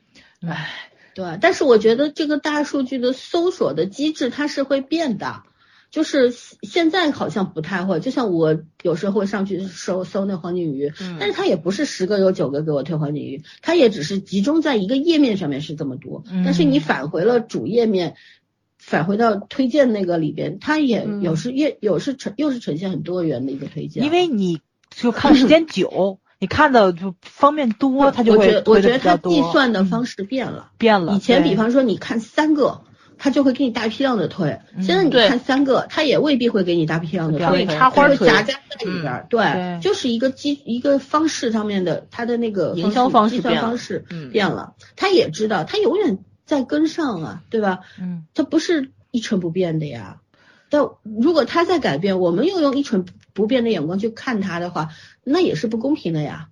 嗯，对吧？嗯，我我们我们现在就讲到这个，其实我还是还想再提一下，关于就是说我有时候去想，比方说咱们用年龄去圈定现在的这个社会模式下面后浪。这个群体的话，那就是基本上二十五岁以下嘛，对吧？或者三十岁、三十岁、三十岁已经老了，算二十五岁以下吧。嗯，就 就不得不都老了，对，不得不提到这个饭圈文化，因为我们这几天频繁的被饭圈文化影响。对，我就觉得就是说我其实不是要去否定饭圈文化，我相信它里边有很多好的东西的，但是呢，现在呈现出来，因为集中呈现了，就容易让人反感。还有呢，我一直是我想今借今天这个机会，咱们再来聊一下粉丝对偶像的作用，以及偶像对于粉丝的意义到底是什么？这份感情我们可能参不透，它到底是什么样的一个感情模式太多了，我们不去讨论。只是你比方说，我我喜欢一个偶像，有很多的粉丝会说，如果你们否定我们粉丝群体的话，不公平。为什么？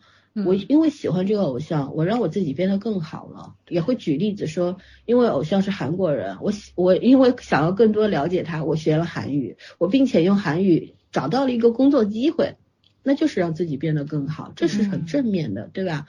但是同样也出现了说，因为喜欢一个人，我用了一些不好的手段去宣传他，比方说老师在课堂上。让孩子们 喊口号、唱歌、什么听音乐等等，都跟你喜欢的人有关。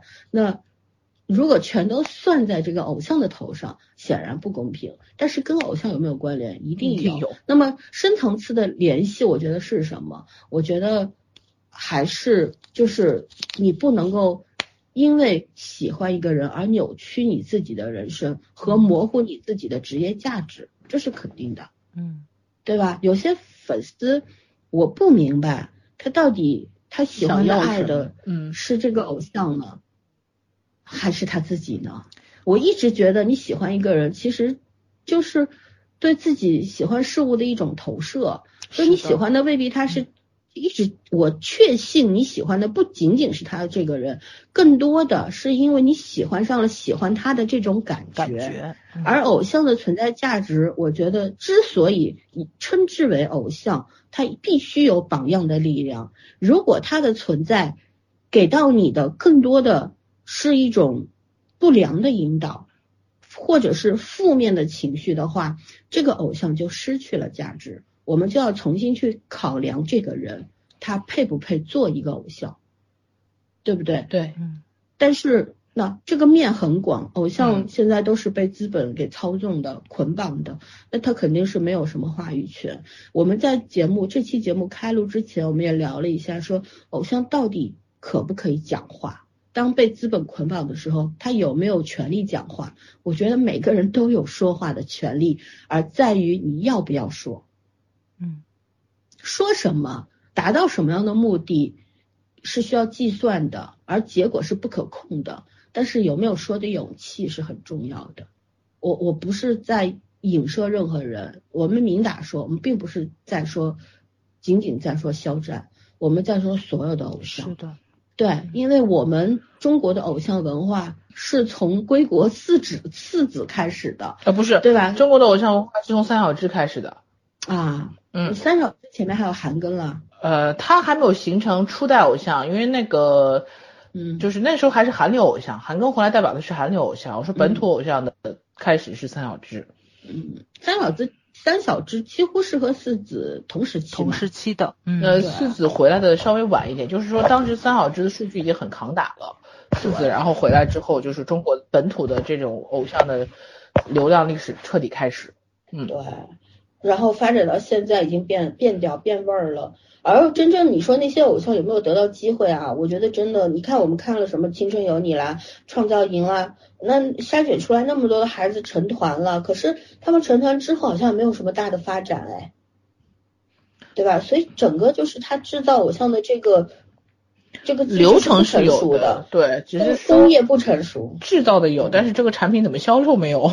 对，后期的扶持你没有计划，然后其实市场早就形成了，可是这种推广的能力手段是没有的，对，局面没打开，始终售后没没搞好，嗯，对吧？售前做好了，售后孵化器不够专业，对，但这个问题就是我觉得还是资本是想要急功近利的原因吧，对，就是只挣这一。一批钱，这这这这一次钱，其实你把偶像推包装好了，推广好了，他可以长期为你挣钱啊。可是这些做投资的人，可能他自己眼光也没有那么那么远，格局没有那么大，所以就就怎么说呢？让这些孩子们就面临了一个很尴尬、进退两难的这么一个处境嘛。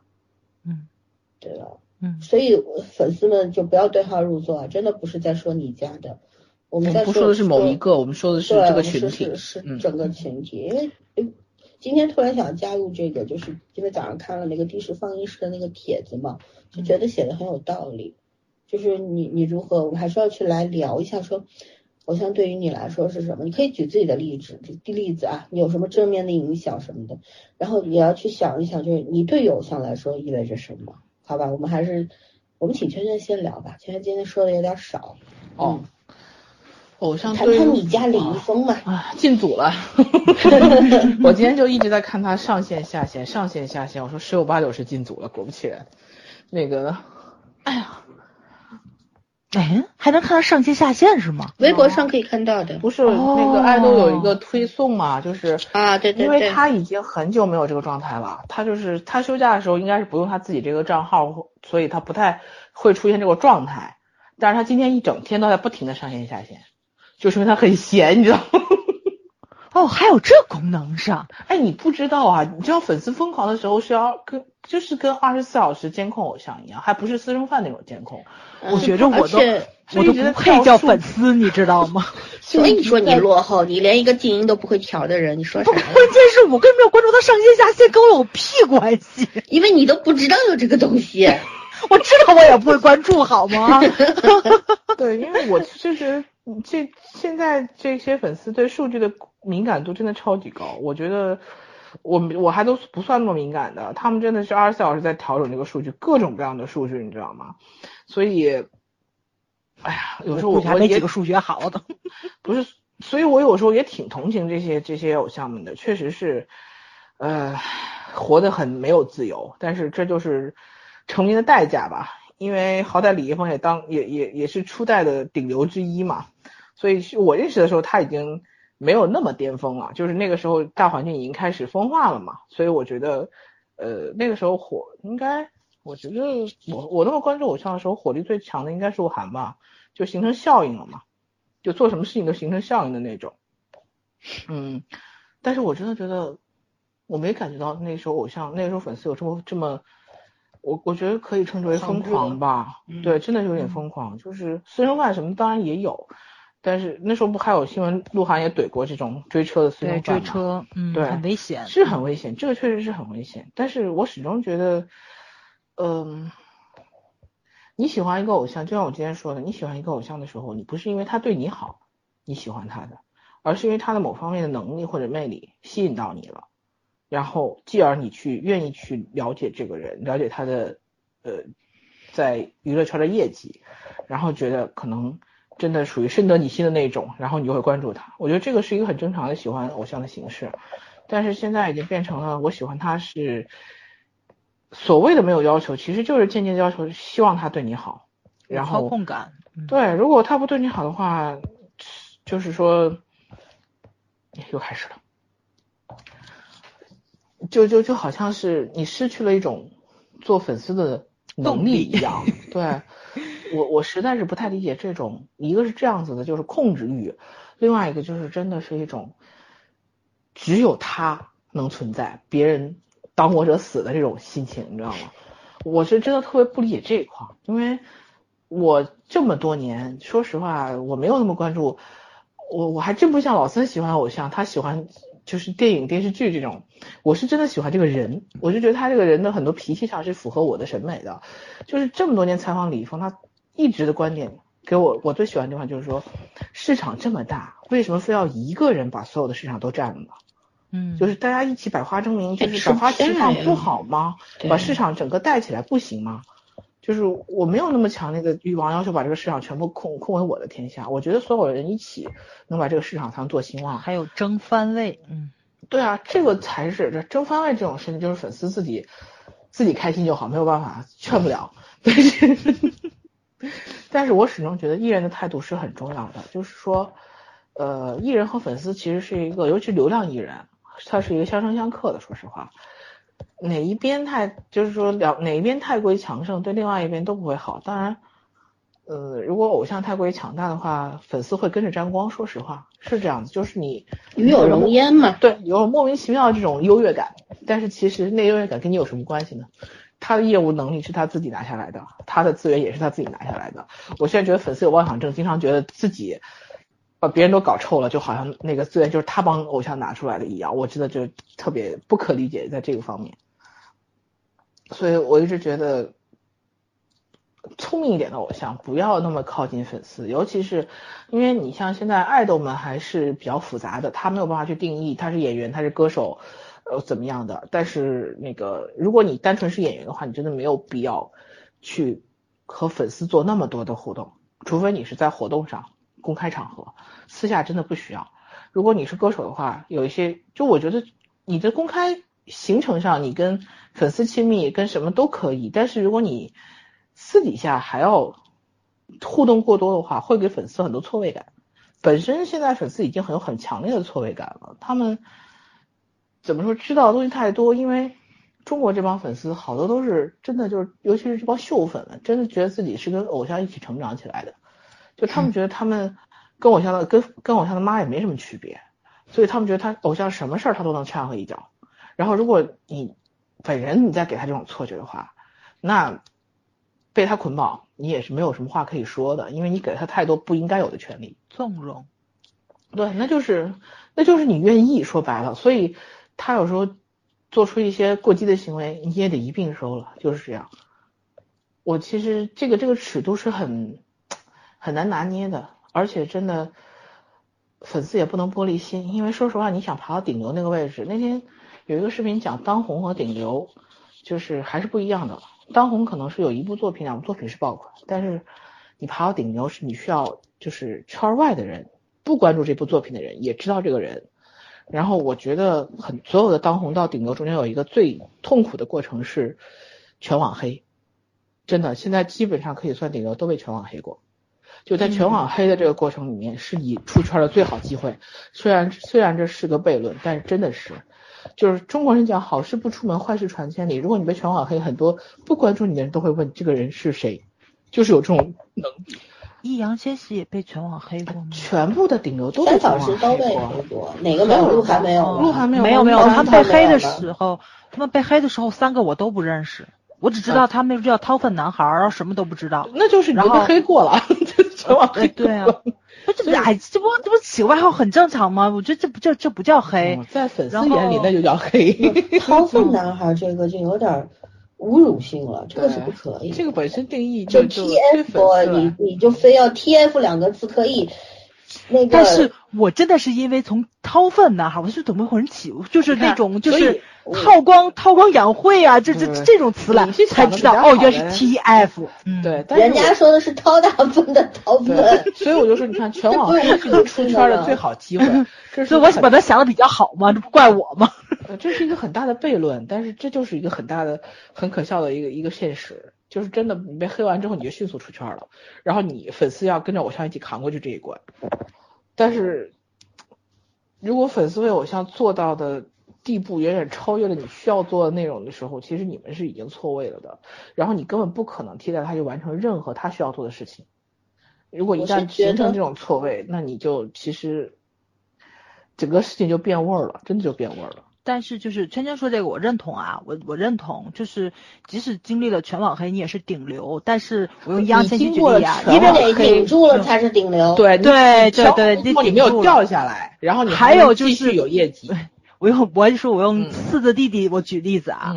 他是顶流，我也不认识他。我认识他是因为他是一个演员，我才认识的他。所以还是要有作品，要有能力，要自己我是从街舞才喜欢他的。对啊，对啊，就是说他扛住了这些。他是顶流的时候，我也不认识他，我也不喜欢他。他现在才是顶流。他现在才是顶流。他曾经是当红，他他们曾经是顶流，是因为他们三支合体的时候是顶流。现在易烊千玺自己当顶流，是再次。走了一步，就像范爷说的，我为什么要嫁豪门？我就是豪门，就是你坐在那个位置上，你不是因为你，就是为什么说四大三小是有实际的？不管他们业务能力是不是所有人都认可，但是他们是有真的有唱片、有作品，对，在那儿放着的。而你很多所谓现在就觉得红了一轮就觉得自个儿是顶流的，你除了那一部作品之外，你还能说出第二部吗？就是不管你将来能不能走到这个位置，你想往这个位置上走，你就必须得用实际来讲话。要用业务和作品说话，对啊，没办法，没错，嗯，所谓顶流就是当红被全网黑过之后，他掉不下来，他依然有作品，就是依然能拿得出作品，还能扛住那个位置，对。所以我觉得，我现在现在李易峰当然已经不需要用数据去证明他曾经的存在感了，但是我觉得这就确实是顶流和当红的一个区别，是很强的一个区别，而且相对来说，可能女艺人比男艺人更扎实，这也是很奇怪的一个现象。就那几个顶流的女艺人，从数据上讲，真的比男艺人扎实多了。女艺人顶流谁呀？杨幂啊。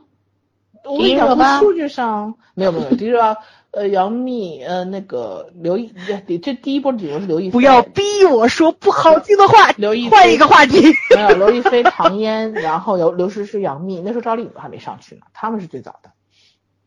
四小花嘛，我觉得，我觉得你说这些人里都可以说都可以说流量，但是我觉得刘亦菲不算流量，刘亦菲没什么流量。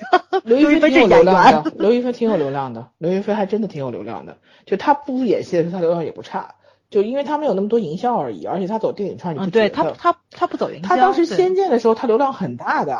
嗯，我挺喜欢刘天仙的，因为我觉得刘天仙还是有作品的。嗯，对啊，所以就是说，你觉得电影圈当然更容易出作品。就是电视他他他确实是电影咖，这是对对，他起点比别人高，这是现实。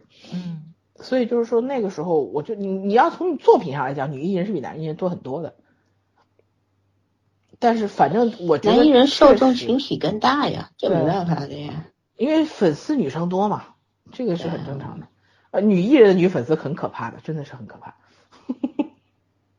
老母鸡护小鸡那种，对那种心态远比什么。那我觉得更多的女艺人的粉丝有种劳保心态。你这这，我跟你讲，你小心被围攻，六大但但是老三也没说错呀，我觉着。女艺人粉丝很奇怪，我觉得有很多是当妈的心情，比男艺人粉丝可怕多了。嗯，老保也是被叫妈妈的呀，妈妈桑嘛。嗯，唉。所以很奇怪，而且我特别搞笑。现在从什么时候开始要分什么事业粉，什么什么女友粉、颜值粉，就是 粉就粉嘛，还有一个人拆上那么多面。我想说的是，喜欢正常一个方式，他之所以吸引你，歌神歌唱的好，嗯，对吧？这个这是在这个歌手这个圈子里边，他是一把交椅，不是第一把，也是前三把吧，在。国内的这个啊歌歌手的这个圈里边，然后比方演员对吧？我们喜欢一个演员，我觉得喜欢演员，你不应该说他长得多好看，而是说他演戏的多厉害，他演技有多好。这个你是迷恋一个演员的最基本的吧，对吧？而不是这不是喜欢偶像的心情，好吧？但是我觉得这才是真正的喜欢呀！你现在如果。否认他们一切的业绩，或者说他们的专业技能，你只是当做一个附带的能力，而主要就是觉得，嗯，脸长得好看，身材好，我喜欢的是整个打包在一起的这个人。对呀，可是你不要把它拆成什么电视剧啦，什么舞台啦，什么什么站啊，你喜欢的应该是整个人呈现给你的，无论是肉体上的还是精神上的那种愉悦感、说服力和鼓励嘛，对吧？就是你你会更。在这种喜欢里边，你要分一下，你更喜欢的是他的专业能力呢，还是喜欢他的长相呢？你是颜控呢，还是还是觉得我更喜欢这个整个人呢？他既既有外貌，其实你要真的喜欢这个人的话，你是分不太出来的，说实话。那我也我分得出来，我觉得我也是真正的喜欢。对啊，我也觉得我是真正的喜欢。对，我我是真正的喜欢，但是你真正喜欢哪一部分呢？我是分不出来的。我是我想我想说的是啥，你知道吗？我觉得现在玩饭圈文化这种铁血的性质啊，我觉得更多的像是一种对权力的追逐，就是话语权。嗯，它不仅这个话语权不仅仅是在饭圈大世界里面各个这个群体的厮杀当中要获得话语权，更多的是。他们要对自己正主的话语权，你得制高点，就是一种，就是所以现在你很难去分清楚资本和饭圈到底哪个更重要，对于演员来说，因为他们是三者互相依赖的，不能割舍的，一体化的。所以粉丝你想要把自己撇清楚，撇不清楚。然后演员你呃就不说演员吧，演员是另一种生物啊。我们说艺人，艺人你呃要把要把自己给。从这里两者之间挖出去也是不可能，因为你依赖于他们。嗯，对吧？资本就可更不可说了吧？资本依赖于演员，也依赖于粉丝，对吧？一切靠流量说话，所以才会现在大家热衷于做数据嘛。买买一个杂志，出了个电子刊，那几千几万的买，买了有什么用啊？有什么用啊？我就想说，但是粉丝会认为说，你数据好看的话，演员就会有更多的机会。对吧？然后演员也是想要吃这块的红利，所以就希望粉丝多花钱。但是这是一个正常的一个发展的方向吗？我们都知道它已经变味儿了。就像以前，你像古代也好啊，我觉得最近的看民国吧，这个呃大宅门里边追万小菊那位啊，白家的大小姐白玉婷，对她能够往。这个戏台上面扔戒指呀，扔银票啊，扔金块啊，什么都往上面扔，甚至于抱着他的那个万小菊的照片就结婚了。这种痴迷到骨子里的爱，我觉得也确实是一种粉丝之爱，对吧？他不仅仅要追逐他，他还想保护他，而想倾尽所有去爱护他。我觉得虽然外人看上去挺变态，他他是他自己觉得很开心，然后对方万小菊也许也会觉得你这人挺吓人的，但。他最起码尊重了自己的喜好，而且他没有打扰别人啊。对他也没有纠缠万小菊，他救万小菊一命呢。这个分寸感你要掌握好了。对啊，我喜欢你是我自己的事，我不需要你听我的呀。我不需我我为你付出了很多，我不要你的回报呀。这种爱其实是很伟大的，它不一定崇高，但是它伟大呀。然后现在的饭圈文化，我为什么说它就是一种对权力的追，就是那种追逐啊。因为说说实话，那个粉丝们他并不是真正的受益人吧？对。但他为什么要追逐这种权利呢？我觉得就是一种欲望的投资嘛，就是我为你花了钱，我为你做了数据，然后你必须要给我回报啊。所以就你说天天去堵人家那个什么，像王一博前两天又开始微博上公开说讨厌私生，但是我在想的是，这些人仅仅是私生吗？他除了一些拿拿拿钱跟拍的，还有就是一些狂热粉，你怎么去区别防狂热粉和私生粉？还有站姐他们在为你做数据，但是他需要你的照片，对吧？可能那个他的这个他的这个受众群体里面，仅仅对你的剧场照、探班照就是不满足了，需要更多的，他们只能来拍。所以就真的这个私生这个已经没有办法去。单一的定性了，真的是真的是很那个，而且我看到很多，比方抖音上面，我们经常能看到那种路拍嘛，就是整天蹲在那个明星的保姆车前面，就蹲一天，为了拍，跟他说一句哥哥你好，哥哥再见，然后拍两张照片。那你说这些粉丝，在我的眼里边，我觉得也挺不正常。可是我看他们这些视频的时候，我挺开心的。你说矛不矛盾？对吧？就是有时候觉得自己也挺惭愧的，就是如果真的想要这个东西进化的话，我应该去抵制它。可是你知道，你一个人抵制是不够的，而且你抵制，如果全体抵制的话，明星可能也会会受损的。所以这东西你没有办法去把它割裂开来，没有办法分割这个利益链。呃，每个人都都需要其中的一部分，就促成了这个利益链，然后大家都是里面的一部分，所以割不开来。就是，嗯，咋掉了吗？好像是哎，掉了吗？Hello Hello，他真的，我觉得刚刚那会儿信号有点不稳定，这会儿我倒是好了。嗯，我那我继续说这个关于关于权力这个的，我掉了。对对对，嗯，我我继续把那个权力的投资这一块说完吧。我觉得就是。欲望的这个投资啊，就是塑造了权力，然后呢，就把它给扩散开来了，对吧？然后呢，大家都会使这个权权力使用权力，然后想扩张权力，那你就会用与另一种权力产生那种互相攻击的这种存在吧。然后权力与权力之间也产生了一种差异化，就是话语权。在微博上，饭圈想要话语权，就拿肖战这事儿。对吧？二七群体和饭圈不就是在永远在抢夺话语权吗？然后真正的正主又被他们抛到了后面，出了事儿正主全全担，就是肖战就是无论出什么事儿都是他的锅，这个事情对他真的是不公平的。可是我们现在没有办法把肖战和他的粉粉圈给分割开了，因为他们是利益链上面的两环，紧紧扣在一块儿，所以你分割不开。就就这就是为什么大家说就粉丝行为偶像买单。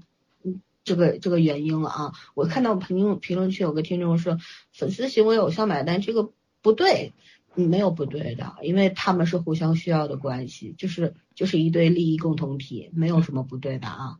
然后，嗯，而且我有时候觉得现在的这种粉丝的舔血文化，更像一种像民粹的那种民粹主义那种感觉一样，对，就是他不跟你讲更宏观的东西。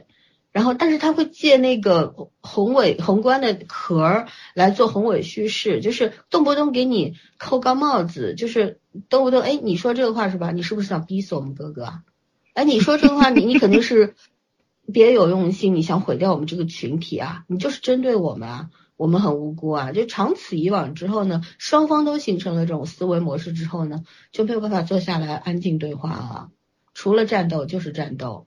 对吧？到最后，我觉得，我觉得肖战这个事儿，我说一句很悲观的话，就是，呃，粉丝这个长时间的消磨之后呢，疲倦了，路人呢也觉得没不好玩了，没意思了，然后最最终受害者是这个偶像消失了，因为资本觉得你没有剩余的商业价值了，就不会再投资你，粉丝抛弃了你，而最终受害的只有他这个人而已。所以怎么说呢？就觉得我我为什么会提出来说饭圈这个事儿？我唯一想说的就是，如果咱们的后浪们大多数人是是这个样子的，为了别人一个一个明星或者几个明星的他的存在而扭曲自己的人生的话，这样的后浪值得我们期待吗？对他们也是后浪，这个后浪真的有点吓人了。对，他值得我们期待吗？如果这个被他们形成了一个很大的规模，一个很大的群体之后，未来的社会会变成什么样呢？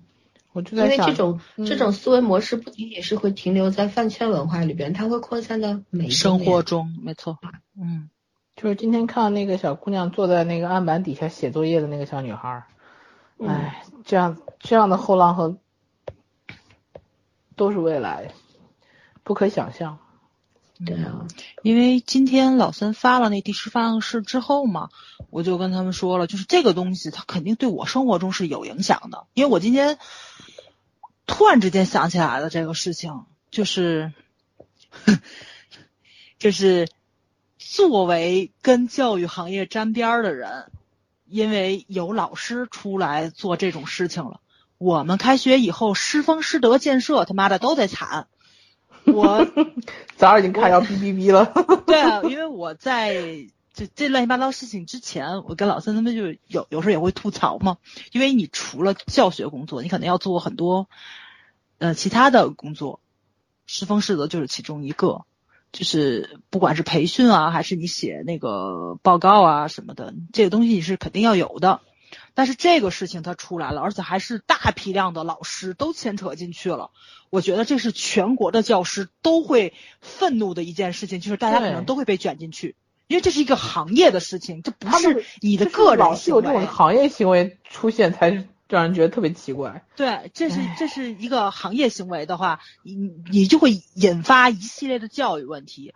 这些老师都熟了。不管他们喜不喜欢肖战，我告诉你们，都不会有人再喜欢肖战了。这是第一个啊，这是从偶像身上要去找的一个。我再从孩子身上说，我想说的方面也不是说就是，嗯，被老师去声援的这帮孩子们以后会有什么影响。我我从我自己身上举一个例子，我小时候有一次请家长，小学的时候，咱们那时候有有一门课叫思想品德课。我不知道你们有没有印象，咱们以前的书都是三十二开的，只有思想品德的课的那个书是十六开的，我就印象特别特别的清楚。然后可能有一节课就是讲偶像还是讲榜样啊，我忘了特特别清楚。我因为那个榜样那节课请了家长，很莫名其妙啊。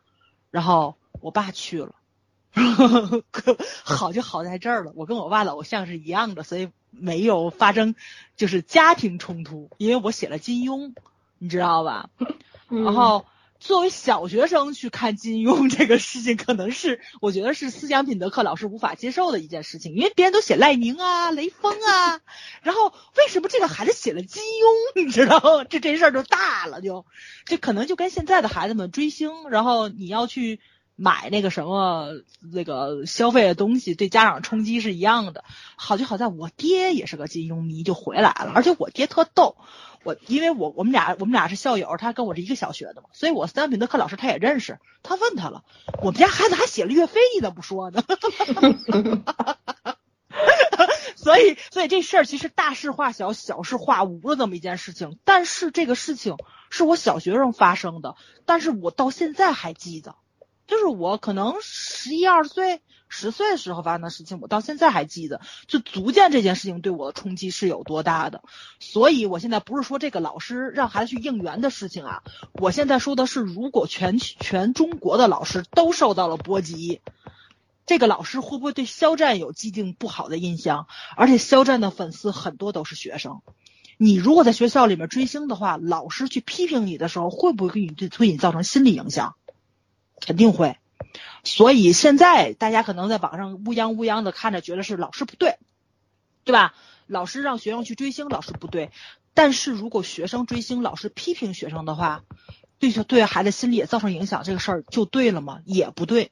所以就还是，我觉得这就是怎么样平和的去对话。因为在这个节目开始之前，我跟老三去说这个，我说我担心的跟别人担心的不一样，我担心的是有没有老师。就特别烦肖战，就跟就就就就跟我一样，我已经很反感肖战的粉丝了。突然发现自己的学生也是肖战粉丝，我我我我我批评两句，然后孩子们拿视频录下来了，放到网上去，这个风向会不会又变了？肯定会的，肯定会的。哦，那个时候可能大家探讨的问题就是所有的老师都有问题，就是对吧？你又回到了这就是。这不是饭圈文化的问题了，这是一个教育问题了，就变成一社会问题了，就很头疼。我就觉得明明是一件很好解决的事情，为什么就现在到现在就已经就这么莫名其妙的，所有人都都因为大家不想去讨论，去不是讨论，是可能很多人根本就看不清那个事情的本质在哪儿。本质其实这个人在成为肖战粉丝之前，他写首先是老师啊。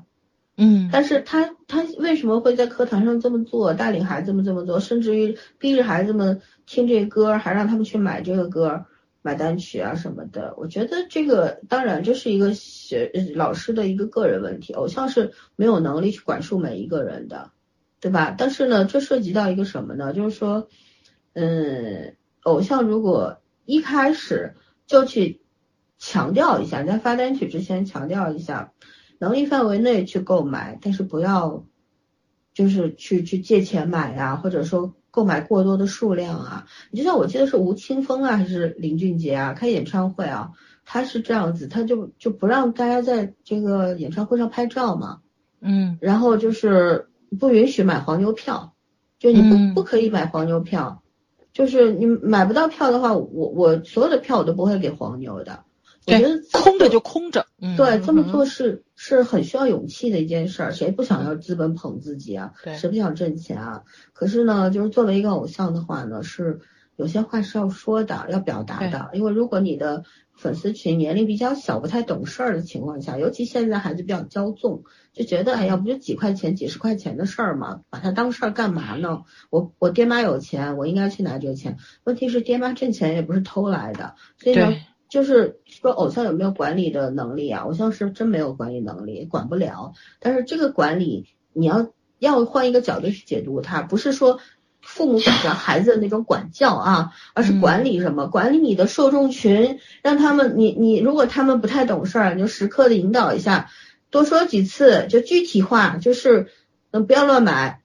我不需要你们这样乱买东西，对吧？偶偶像需要发声去表达自己的立场。对你像老三说的这种演唱会，就是那个谁，呃，黄子华他的那个栋笃笑最后几场，就是那告别演出，票炒的非常非常的高。我就就就就这样子，他也在那个网上说了，不要买黄牛，我空着就空着，但是很多的粉丝就会觉着这是你的告别演出，一个是上座率不高会不好看，以前不买就不买了，以后看不到了，以后看不到你了，对，然后他在黄金画炒得非常高，但是就你就会看到黄子华一直在说不要买，不要买，不要买，就是说不要买，那他宁愿控制这个座位，你可能是阻止不了粉丝干这个事儿，但你得说，你得说你的立场是什么，对，就真的有的时候就咱们。我我真的不是要去怪罪肖战什么的，我也只是觉得他到了这个地步啊，他已经没有任何的自主权了，骑虎难下，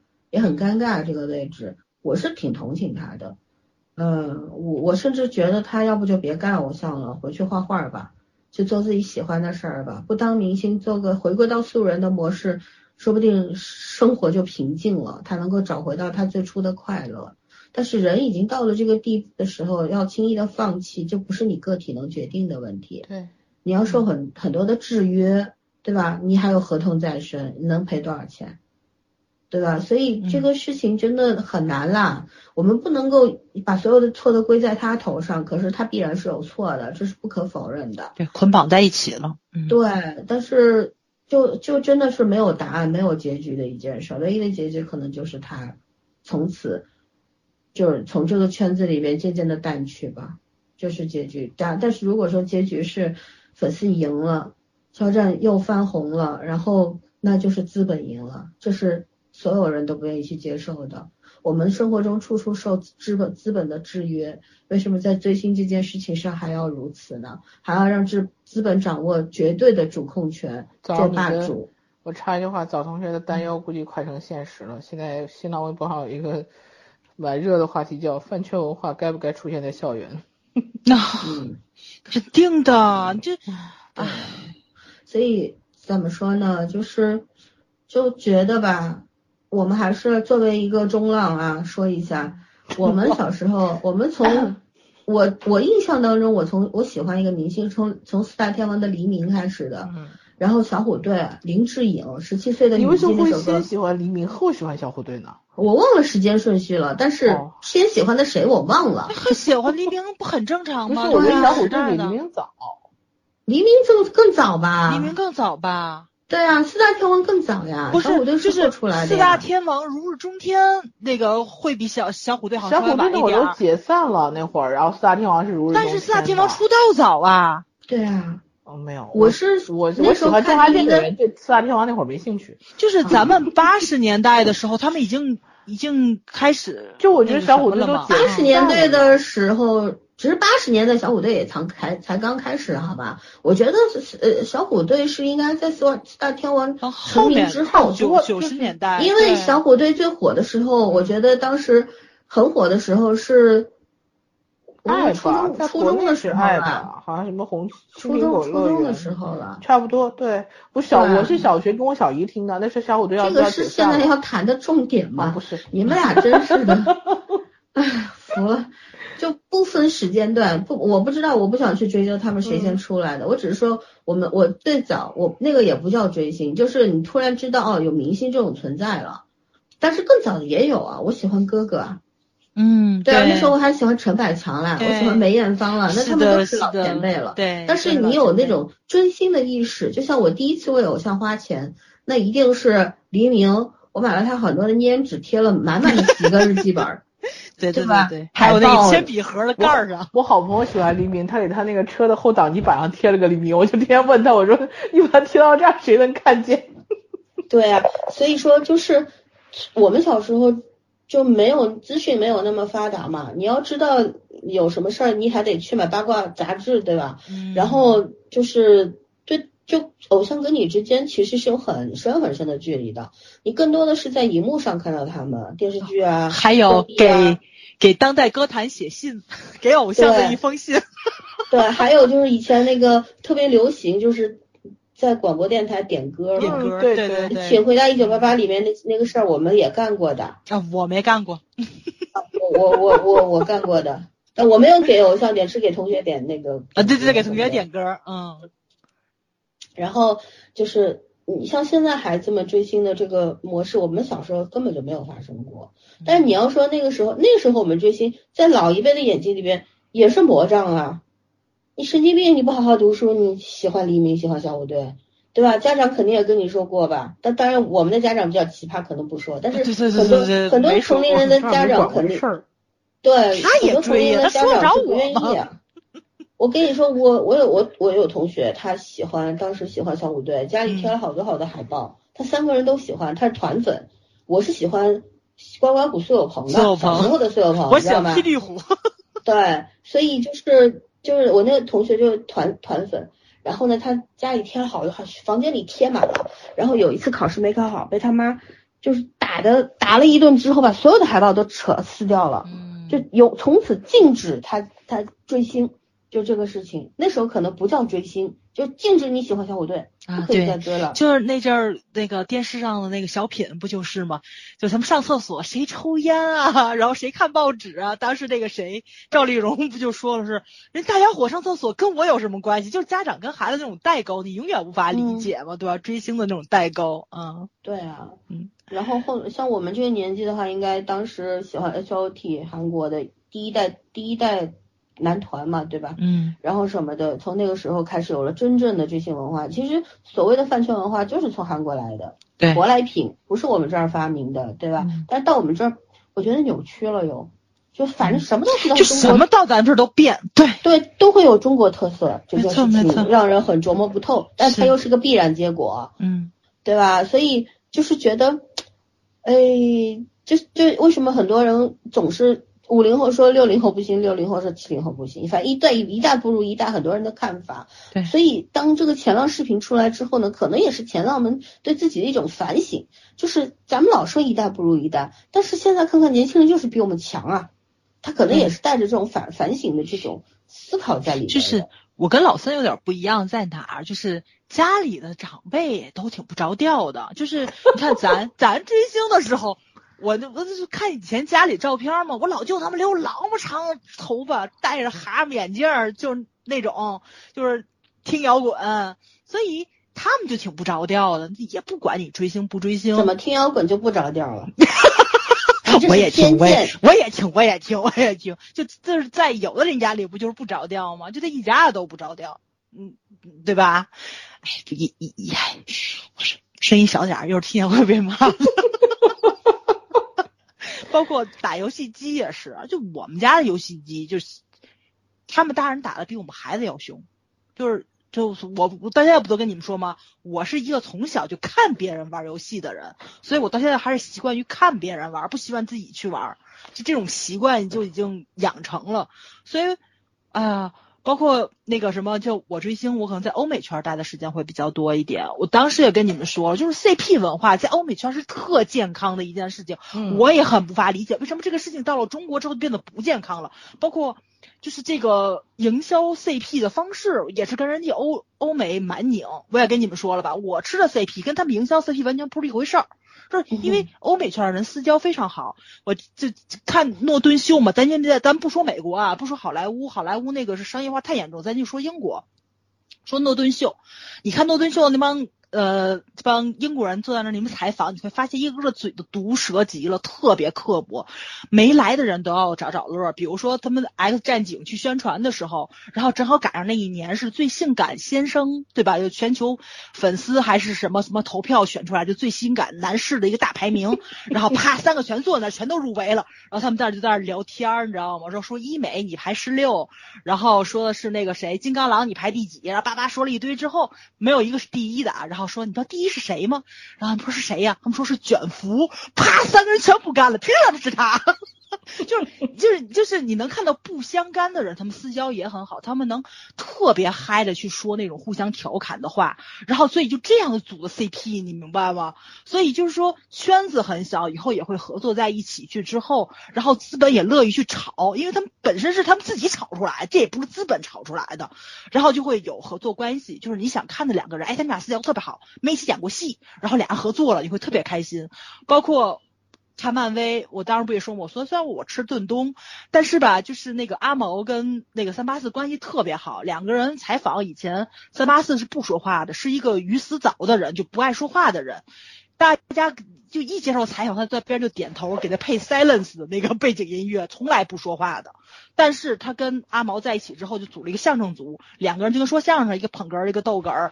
现在不就猎鹰跟冬兵不就拍美剧了吗？这就是资本看到了他们身上的价值，因为粉丝群体特别大了，那就你们俩合作吧。美剧就出来了，是这样子一个运作方式，不是国内这那种两个人明明关系不好，就是在剧组里面等戏拍的过程中亲亲密密的，什么摄影师都非要特意去拍一些花絮，然后拿出来播放，吸引 CP，吸引 CP 粉什么的，刻意营造以后，你对大家形成了主动的引导，回头你又要大家就各自要发展的时候解绑了之后，CP 粉肯定不干嘛。这就是一种不健康的引导嘛？我觉得很多东西就是要自主的健康的发展。对，咱们这儿都是填鸭式的，填鸭式的给你灌输一些概念，然后你上了套之后，他又给你拆了，为了利益，对吧？就是所有的利益最大化。然后 CP 粉还经常拿欧美圈的事情来说，就是你们也经常就是 YY 两个人就真人在一起怎么样？大姐，人家本来就私交很好的人，他们自己为我们谈好不好？就就就这这这种对话就会让我特别无语，就跟你在你们那个没有八竿子打不着，两个人不了解呀，没办法，然后去硬抠的东西完全不一样。而且我说句实在话啊，就是混欧美圈的人有一种尊重跟界限，就是我特别不喜欢现在就是圈里有点变味儿，舞到真人面前这是绝对不可以的。但是现在也是屡有发生这种事情，但是抛除在这种事情之外，我觉得界限感非常好，非常非常的明显了。包括以前咱们在聊同人，嗯，怎么了？啊？有声音？哎，我我我我的书我放旁边。哦，就是同人圈里面，就是以前也发生过这种，就是。偶像不想捆绑在一起，然后也起诉了，然后就解绑了，就大家就同人圈也震动，我吓一跳，哦啊，那行，那我尊重你，我就不写你们两个人了，不写真人，我写角色可以吧？我没有用到你的名字就没有侵权行为或者是怎么样的，就是就是你得摆出来一个姿态，然后粉丝才会知道你不喜欢，那么我们就尊重你，而且他们法律也很健全，这你得承认，如果你真的上升到那个程度的话。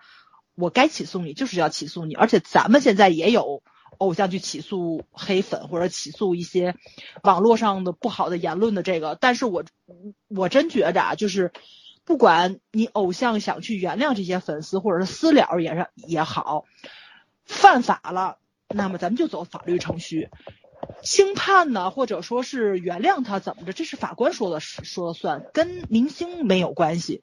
你想私底下帮助他，那那是你的事情。但是你现在做出了很多不好的示范，就是让贴粉丝有恃无恐，我弱我有理。我小学生我不懂事儿啊，那你爹妈是干嘛的呢？你爹妈可以替你去承担责任呢。就是能走法律程序的时候，为什么不走呢？就致使于一步一步到现在这个地步。其实我觉得很多时候不能说明星怎么样，不能说资本怎么样，其实就是一步一步把事情推到了这个。完全没有办法收收场的地步，而且很多那个粉丝在网上说嘛，就说现在发生的事情是现在发生了，不是以前就有。但是你们有没有思考过，为什么以前的发生的事情，现在集中了发生在了一个人的身上？这也是一个要思考的问题。嗯哼，我刚刚看到朋友圈，我早上转发那个放映室的那个帖子嘛。然后我们的一位很很可爱的听众姐姐，南方姐姐给我留了个言，正好跟现在早上说的这可以契合上啊。为什么所有的仇恨都集中在一个人身上？他是这么说的：他说社会对肖战有性别歧视。我觉得这个社会对肖战形成的性别歧视是制片方有意而为之的。嗯，大家有兴趣可以去看那个第十放映室帖子里面写到的，就是你所有东西都是怼脸拍的。嗯，你为什么只？只对他怼脸拍，因为你就是要刻意放大肖战漂亮的容貌，对不对？你不给他，其实他肢体语言也很好，可是你就不拍呀，对不对？然后他继续说啊，说男人太精致可能会对其他男人会 让其他男人痛恨。然后这里面帖子里提到的汪编剧啊，呃，毫不掩饰他对肖战变态式的仇恨。然后唐国强当年的遭遇跟肖战一毛一样。那时候都是纸媒、各大报纸大张旗鼓的批判他，十几年不见踪影，他人生最好的演员年华浪费了。但他是专业的演员，挺到硬是挺到了中年，希望这孩子好好的。网络暴力太可怕了，对，这是一个局外人对这个事件的，到现在发展到这个程度之后，对这个事件的一个看法很重要。就是这是路人的看法，其实就是，嗯，是的，路人对肖战其实那不想看到他天天出现在热搜，因为烦了，就是不厌其烦的总去提到一个名字一件事儿，你过度的诉说一定会引起逆反心理，因为大家不想去面对这些，每个人都有权利回避的，你非要把我扯在里边，疫情我们躲不掉，肖战我们还躲不掉吗？对不对？但是为了肖战，连王一博都躲了，真的是，对，那。但但是如果说大家因为就是烦了这种老是出现他的名字，而去缺乏对这为什么老他老是出现这件事情产生一个思考的话，那也是不行的。因为为什么他总上热搜？当然肯定是有他这边资本方的运作，但也不外乎有其他的运作嘛。对吧？然后所有的矛盾点都集中他在他身上，我觉得真的对他不太公平。即便他失声，没有说在及时的做公关，没有及时的表态，可是这么大的恨意对着他，我觉得是不公平的。我不喜欢他，我再次声明啊，我喜欢的是王一博。我对，就他两个人里边，我喜欢王一博，但王王一博也不是我的本命，我只是一个路人而已，半个墙头。嗯啊，半个床头吧。我的本命是黄景瑜，我再申命一次，就是就是这个样子。别人跟我没有什么关系。国超也就刚刚在景瑜之下，大半个墙墙头。呃，他他也是我的正宫，但是对，但是他绝对不是，我不会像那种饭圈文化那样去喜欢他们。对，所以我就觉得说，不要现在因为我好像大家觉得我在为肖战说话，我不是的，我是在为一个普通人说话。我觉得一个普通人不该受到这样子，所有的矛盾点、仇恨都要集中在他身上，这真的不对，对吧？我们作为人，其实更多的是应该去思考，就是说去学会人与人之间那种体谅。对，他那些粉丝拼命的去捍卫他，其实他们也不是在捍卫肖战，他们只是想要赢对方，用自己的逻辑去打败对方而已。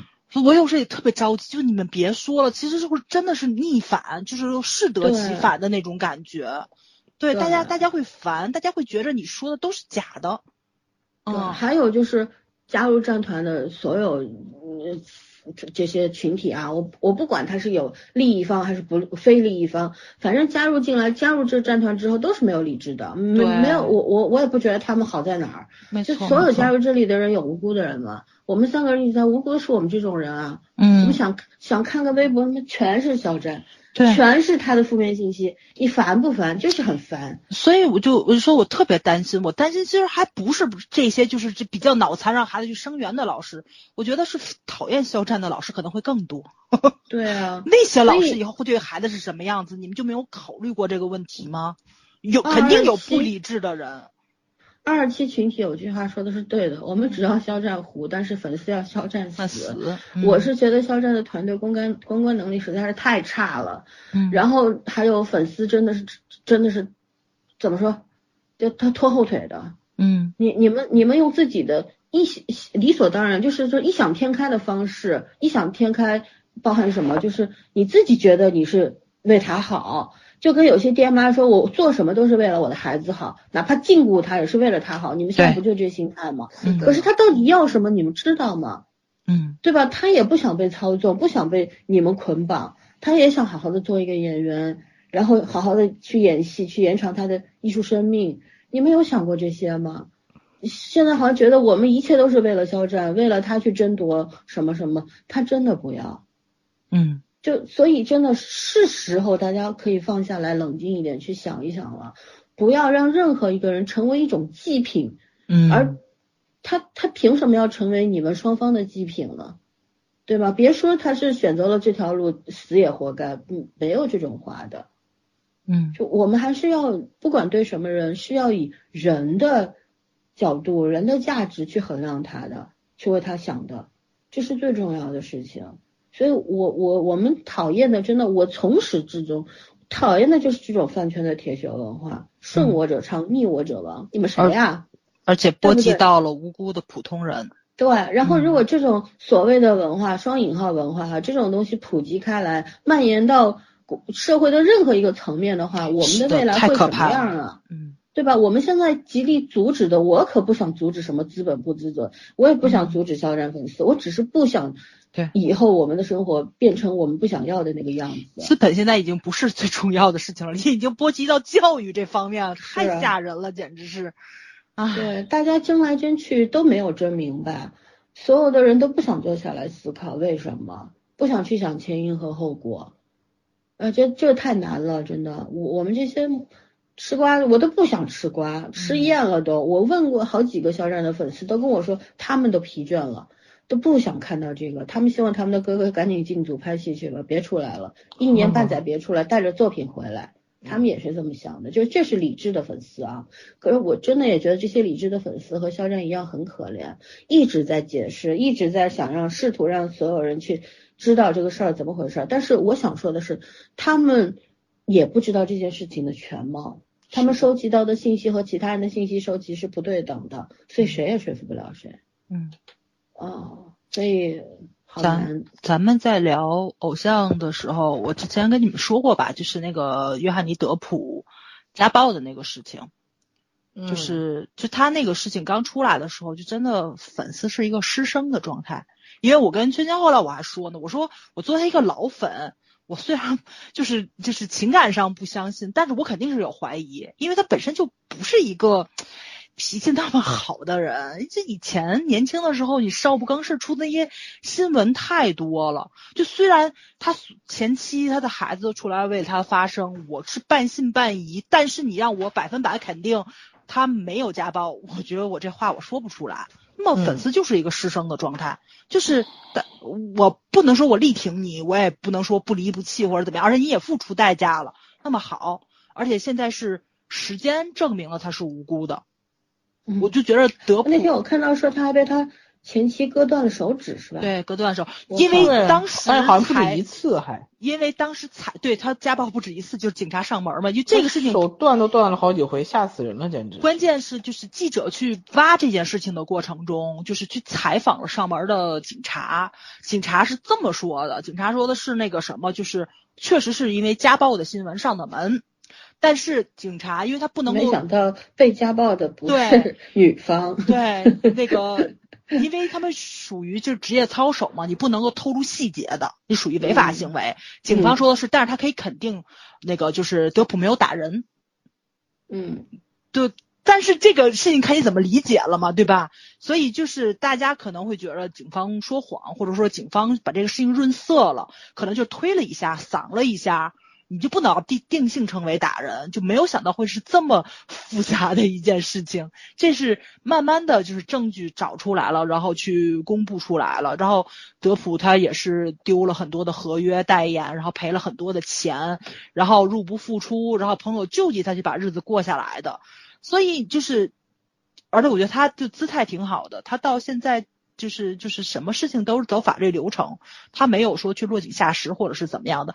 而且我真的得说一句实话，他前妻真的很漂亮。我要是男人的话，就大家都很不理解嘛，为什么马斯克的前女友吗？对啊，就你为什么要？哎，不是，不是马斯克的那个女孩叫什么？是那个 Paradise Vanessa Paradise 那个吧？呃，就是演海王那个那女朋友那个，那不是，那是另外一个，那是另外就是马斯克海王的女主角。然后就是就是他的他的那他的那种美，可能就是男人无法。她确实好看，就是从就是很漂亮来讲，是真的很好看。对，而且就是我觉得德普的粉丝也很得体，因为就是当时这件事情发出来了之后嘛，大家就都觉着那个。呃，海王的后续要不要换人，或者是怎么样的？然后姐姐就就有那个粉丝说的是那个嘛，我是在这件事情发生之后我粉的他，因为海王电影出来了嘛，他就是很美，我很喜欢他。我觉得德普的粉丝也挺得体啊，你喜欢就喜欢呗，我觉得也没撕的很严重，肯定也有，肯定也有撕的，也有不理智的，但是我觉得就是大部分的人就挺谅解的，因为。说句实在话，就是这人家两口子事儿跟咱没关系，他们两个都走法律程序去了，你管他有没有合约什么乱七八糟事情就已经全都过去了。我就觉得别管那么宽，别管那么宽。对我就觉得欧美的粉丝就是让我能在欧美圈很舒适的待，就是在这儿了。大家其实相对来说就是关我鸟事儿，因为人均三米黑链儿，对吧？咱那天我也我也跟你们说了，就是只要不性侵、不贩毒，他吸毒，我觉得我都无所谓。我我因为没有办法，我我是说句不好听的话，拉出来欧美圈儿，有一半都吸过毒，难道你就不追了吗？所以这个就是别预设什么白莲花人设，只要不出大圈，别做违法犯纪的事情，别伤害到其他人。我觉得都无所谓，就大家宽容一点，对谁都宽容一点，对自己的对家也很宽容。欧美圈就好在这儿了，因为自己也不干净，自己的偶像也不干净，谁还没点黑历史呢？只要是个人，都会有阴暗面，都会有缺点。不要先预设一个完美人设，然后偶像也很累，需要去填充这个人设，永远全身上下挂满面具，他累不累啊？然后粉丝只想看面具。那那不想看面具里边的人，这就形成了一种无限恶性循环，就形成了个闭环。那你你到最后就形形成的这种饭圈文化就很恶毒嘛，嗯，对吧？现在现在就是他们还沾沾自喜，就觉得自己只要赢就可以了，而这种所谓的赢暂时性的赢的结果又。加深了这种饭圈文化往一个更恶的方向去发展。是的，没错没错。他们自己想当法官，而不是真的把这个事情放到法律的层面，让法官去定。永远都有理由和借口，这是让我不能接受的。对，没错。咱们讲道理，就我是觉得啊，不管是粉丝对偶像，还是偶像对粉丝，都要有人的角度去看待对方，不要过度要求对方，神话。对方，对吧？我们尤其咱们中国人眼里有什么神啊？神都是我们需要需要有该拜的时候塑塑造出来的。考试了要拜一个什么神？那文昌文曲星，对，是吧？求财了去拜财神，然后想要孩子了去拜观送子观音。观音，咱们从来都没有，为什么塑造了那么多的神佛？满天神佛，就是满足人人这个不同的需求的欲望。嗯，是，所以你这个。这个东西你神神化一个人，你合适吗？你把他神化了，你把他放在哪个？他有什么功能啊？他他你你让他做神的话，他哪种功能？你想过吗？你也没想过。然后，但是你把一个人神化了，对他太不公平了。他如果只想做个人，或者说有些偶像他自己想不明白，他自己也想把自己神化了，那他就要为这种东西付出被反噬的代价。对，嗯嗯。对，所以咱们咱们现就是后来后来又增加了这么四五十分钟的讨论这个话题已经转圈了。对，其实没有，我们还可以把它讲回来。我们始终想要说的是，咱们不需要这样的后辈，我们希望我们的后后来的这些孩子们，我们比我们更年轻的人们，以一个更健康的面貌生活着，因为你们生活的世界。可能没有变过，跟我们的世界是一样的。可是这个时代赋予你们更多的机会，嗯，也给也更多的压力，对吧？大家都在，或者你是疲于奔命，或者你现在已经有稳定的物质生活了，你在追求更高的精神生活。那么大家就把时间多多用在自己身上吧，不要去用在一个偶像身上。你喜欢他，你就尊重他，然后在你需要的时候。